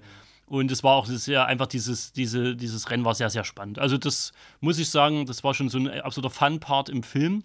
Und du hast von Coruscant äh, erwähnt, was ja auch in späteren Serien immer noch mal prominent äh, mit äh, porträtiert wird. Und Coruscant als Planet ist schon ziemlich geil. Also irgendwie so die Wiege der Republik, das, das politische Zentrum, dieser riesige äh, Rat, ja, mit allen möglichen Nationen, die dort ihre Vertreter hinschicken. Das ist schon irgendwie eindrucksvoll, das zu sehen.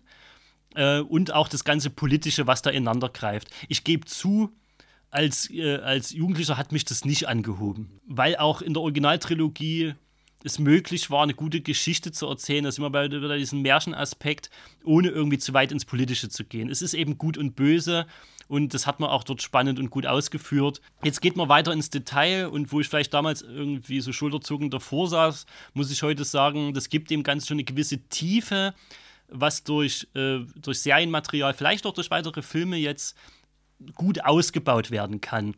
Weil Drama äh, weil, weil Star Wars sich ähm, jetzt gerade, wenn wir, ich nenne immer mal Andor, und wir werden da vielleicht auch noch hinkommen zu den Serien, mal schauen, vielleicht nicht mehr an dieser Folge, dann schon weitere Ebenen aufmachen, was Star Wars vom reinen Märchen, von der reinen Märchenerzählung natürlich abrügt und ein gutes Sci-Fi-Drama erzählt. Und dazu ist natürlich Lore wichtig. Und wenn Episode 1 dann eins gemacht hat, neben diesen Charakterentwicklungen, die vielleicht keiner sehen wollte, aber es hat die ganze Sache gut mit Lore angefüttert. Ja, es hat dem Ganzen nochmal irgendwie so einen Rahmen, so einen Aufbau gegeben für Sachen, die dann später kommen sollten, äh, die sich das durchaus nehmen konnten und darauf aufgebaut haben. Und das war schon wichtig, Mhm. meiner Meinung nach. Was ist denn jetzt für mich noch übrig? Ich habe auf alle Fälle so ein so einen Moment des Duschens nach dem Sport. So, der ganze Sport ist scheiße, aber das Duschen danach ist äh, schön, weil dann hört der Schmerz endlich auf. Ähm, das war so ein Moment, den hatte ich in Episode 2. Ich habe mich durch diese ganze bescheuerte Rotz-Episode gequält mit, da ist hier zum Beispiel, äh, ich mag Sand nicht und so ein Mhm. Käse. Und diese ganze Love-Story auf Naboo, äh, diesen bunten äh, Bonbon-Planeten, wo dann irgendwie und ach, und die ganze Scheiße, die da lief. Und am Ende von Episode 2 wurde diese Klonarmee aufgestellt. Und da gab es nochmal so eine, eine Einstellung, wo ja mehrere Schiffe landeten, diese Klonarmee das dort betrat. Und dann wurde das für mich in dem Moment auch wieder Star Wars. Große, epische Armeen äh, in Dimensionen, die du überhaupt nicht fassen kannst. Und das hatte dann auch so diesen, diesen Imperium-Vibes schon, schon so ein bisschen drinne. In Episode 3 sollte das ja dann mit der Order 66 passieren, wo dann quasi komplett der Übergang von der Klonarmee zum Imperium geschaffen wurde. Aber das Ende von Episode 2, es war es eigentlich nicht wert, sich durch den Film davor zu quälen. so. Ähm, aber dieses Ende war irgendwas, wo ich dann auch wieder da saß. Ich glaube nicht mehr am Kino. Ich bin ziemlich sicher, dass ich das dann irgendwie auf dem Fernseher oder so verfolgt habe aber dann da saß und dachte, ja, jetzt kommt wieder ein Star Wars-Feeling. Das erste, äh, Episode 1 war Grütze, bis auf hier Darth Maul. Ähm, Episode 2 war komplett Grütze, bis auf die letzten zwei, drei Minuten, wo sich diese Armee erstellte. Und dann weiß ich noch, dass ich auch noch Bock hatte, mit dem dritten wieder einzusteigen. Gut, da war dieses hier, äh, bitte sei kein Epileptiker Anfangsschlacht, Stroboskop, Geblitzer, äh, Gewitter. Aber dann hatte ich so ein bisschen die Hoffnung, dass, ja, doch, die Hoffnung, und die wurde auch im weitesten Sinne schon erfüllt, dass es wieder dorthin geht, in diese großen, epischen Raumschlachten mit Lore dahinter. Also ich sag mal, die Klonarmee ist nicht so geil wie das Imperium an sich, mit, also die Sturmtruppler und das Ganze äh, drumherum. Aber die haben auch ihre Momente. Das würde ich auch nochmal positiv rausheben. Im Gegensatz zu, ich kann Mhm. nicht das erwähnen, ohne zu schlagen, im Gegensatz zur Droidenarmee, die einfach nervt. So. Und vor allem zunehmend äh, in Episode 2 und 3, wo sie sich dann aus Gründen gedacht haben, wir machen jetzt die, wir geben diesen Druiden auch noch mehr Individualität, dass sie sich gegenseitig mit dummen Sprüchen zulabern. Was komplett das Gegenteil von dem Droiden ist. Ja. In der Wort, Im Wortsinne selbst, genau. Also ich meine, sie haben das zumindest dadurch erklärt, dass, oh ja, vielleicht war es eine blöde Idee, alle Druiden von einem einzigen Kontrollschiff, das ein kleiner Junge in die Luft jagen kann, äh, kontrollieren zu lassen. Also geben wir den allen ein eigenes Gehirn. Man hätte dem Gehirn vielleicht mehr, äh, mehr Zielmechanik geben sollen und mehr töten. Und eine gewisse Fokussierung. Und eine gewisse Fokussierung auf, äh, ihr seid Kampfdroiden, kämpft und labert nicht irgendwelche. Und labert nicht dumme Scheiße Dumme und Scheiße. schlagt euch nicht gegenseitig, wenn euch der eine im Weg ist. Das, Ja, ja. ich meine. Aber bevor der Hass wieder hochkocht, ähm, wie gesagt, im, im, im Vergleich ähm, macht die Klonarmee grundsätzlich schon Spaß. Und wie gesagt, das Ende von Episode 2, wo dann auch wirklich so die Epicness wieder reinkam nach so einer wirklich drögen und bescheuerten und unnötigen Liebesstory, ähm, das hat es wieder rausgerissen. Den Rest habt ihr schon komplett genannt. Hat sich unser Rage und unser, unser äh, kleines Lob erschöpft, ähm, was die Prequels betrifft? Oder habt ihr noch irgendwas, wo ihr sagt, das muss ich jetzt noch mal loswerden zu der ganzen Geschichte? Ja, also ich, ich glaube, ich würde auch noch äh, so positiv an sich war ja auch, äh, war zu einem gewissen Grad Qui-Gon auch eigentlich Ja, relativ stimmt, cool. Ja. Also Qui-Gon war auch eigentlich ein, eigentlich ein ziemlich cooler Charakter. Und äh, Ewan McGregor als Obi-Wan war, Ja. glaube ich, auch in Ordnung. Ja, ja. ja. Ein dynamisches Duo. Ja. ähm, ja aber das, das stimmt. Äh, Mhm. beides Schauspieler, die ich auch einfach sehr mag. Das muss man sagen. Das war ja auch weit vor der Zeit, wo Liam Neeson dann bloß noch als äh, blinder äh, Killer, Auftragskiller oder ich weiß, meine Tochter empfiehlt, ich schieße dir die Birne weg, unterwegs war. Ja, das ist tatsächlich irgendwie, würde ich auch positiv hervorheben. Die beiden haben Spaß gemacht. Ja, mit den abschließenden äh, kleinen Lob zu ähm, Episode 1, 2, 3 haben wir auch die Zwei-Stunden-Marke jetzt geknackt hier im Podcast. Ich glaube, vier Themen wurden Mhm. besprochen.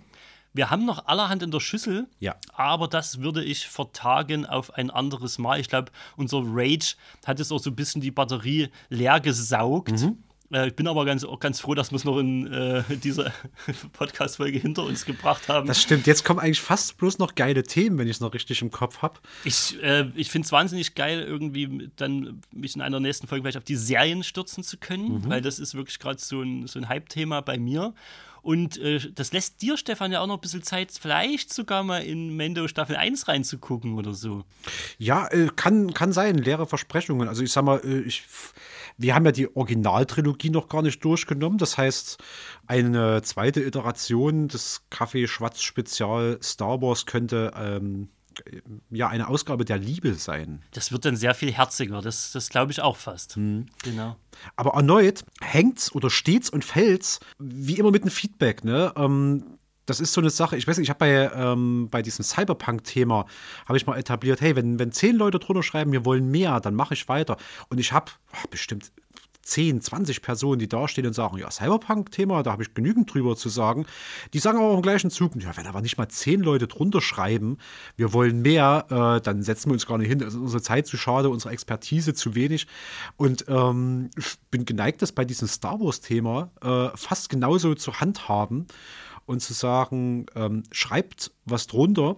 Ich teaser mal noch was an. Mir ist vorhin, wo wir eine Pause gemacht haben, fiel mir ein, dass in der gesamten Liste, weil wir vorhin so exzessiv über das Raumschiffdesign gesprochen haben, ähm, Sci-Fi-Waffen aus Star Wars noch gar nicht drin hatten. Das werde ich heute noch ergänzen in die Liste an möglichen Begriffen, die beim nächsten Mal vorkommen könnten. Und ihr habt auch die Möglichkeit, weitere Begriffe einzustreuen. Geschlechtsverkehr bei Evox würde ich noch mit reinwerfen. Nee, das machen wir bitte nicht. Bleibt euch dann gut. Dann Ist ja nicht kanonisch. Äh, dann kommt er mal persönlich her, dann reden wir an der Theke drüber. Das kann man natürlich auch immer hier vor Ort klären. Was ich wichtig finde, ist, wie gesagt, Originaltrilogie haben wir noch gar nicht besprochen und es geht nur weiter, wenn Leute sagen, wir haben Bock drauf, noch mehr zu hören von dieser ganzen Nummer. Ne? Genau, also schickt uns ein bisschen Star Wars-Liebe, ihr kleinen äh, Padawans. Und äh, dann machen wir euch gerne noch einen weiteren Podcast zu der ganzen Thematik. Stefan, du wolltest, da liegt noch was auf der Zunge. Ich, nö, ich habe bloß gesagt, lass uns doch jeder mit einem ikonischen Star Wars-Zitat rausgehen, äh, statt einfach nur Tschüss zu sagen. Ich hätte ja einfach ganz klassisch gesagt, möge die Macht mit euch sein. Luke, ich bin dein Vater. Und nirgendwo wirst du mehr Abschaum und Verkommenheit versammelt finden als hier. Das stimmt. Das ist euer Kaffeesatz. Bis bald, ihr Bis Lieben. bald, macht's gut.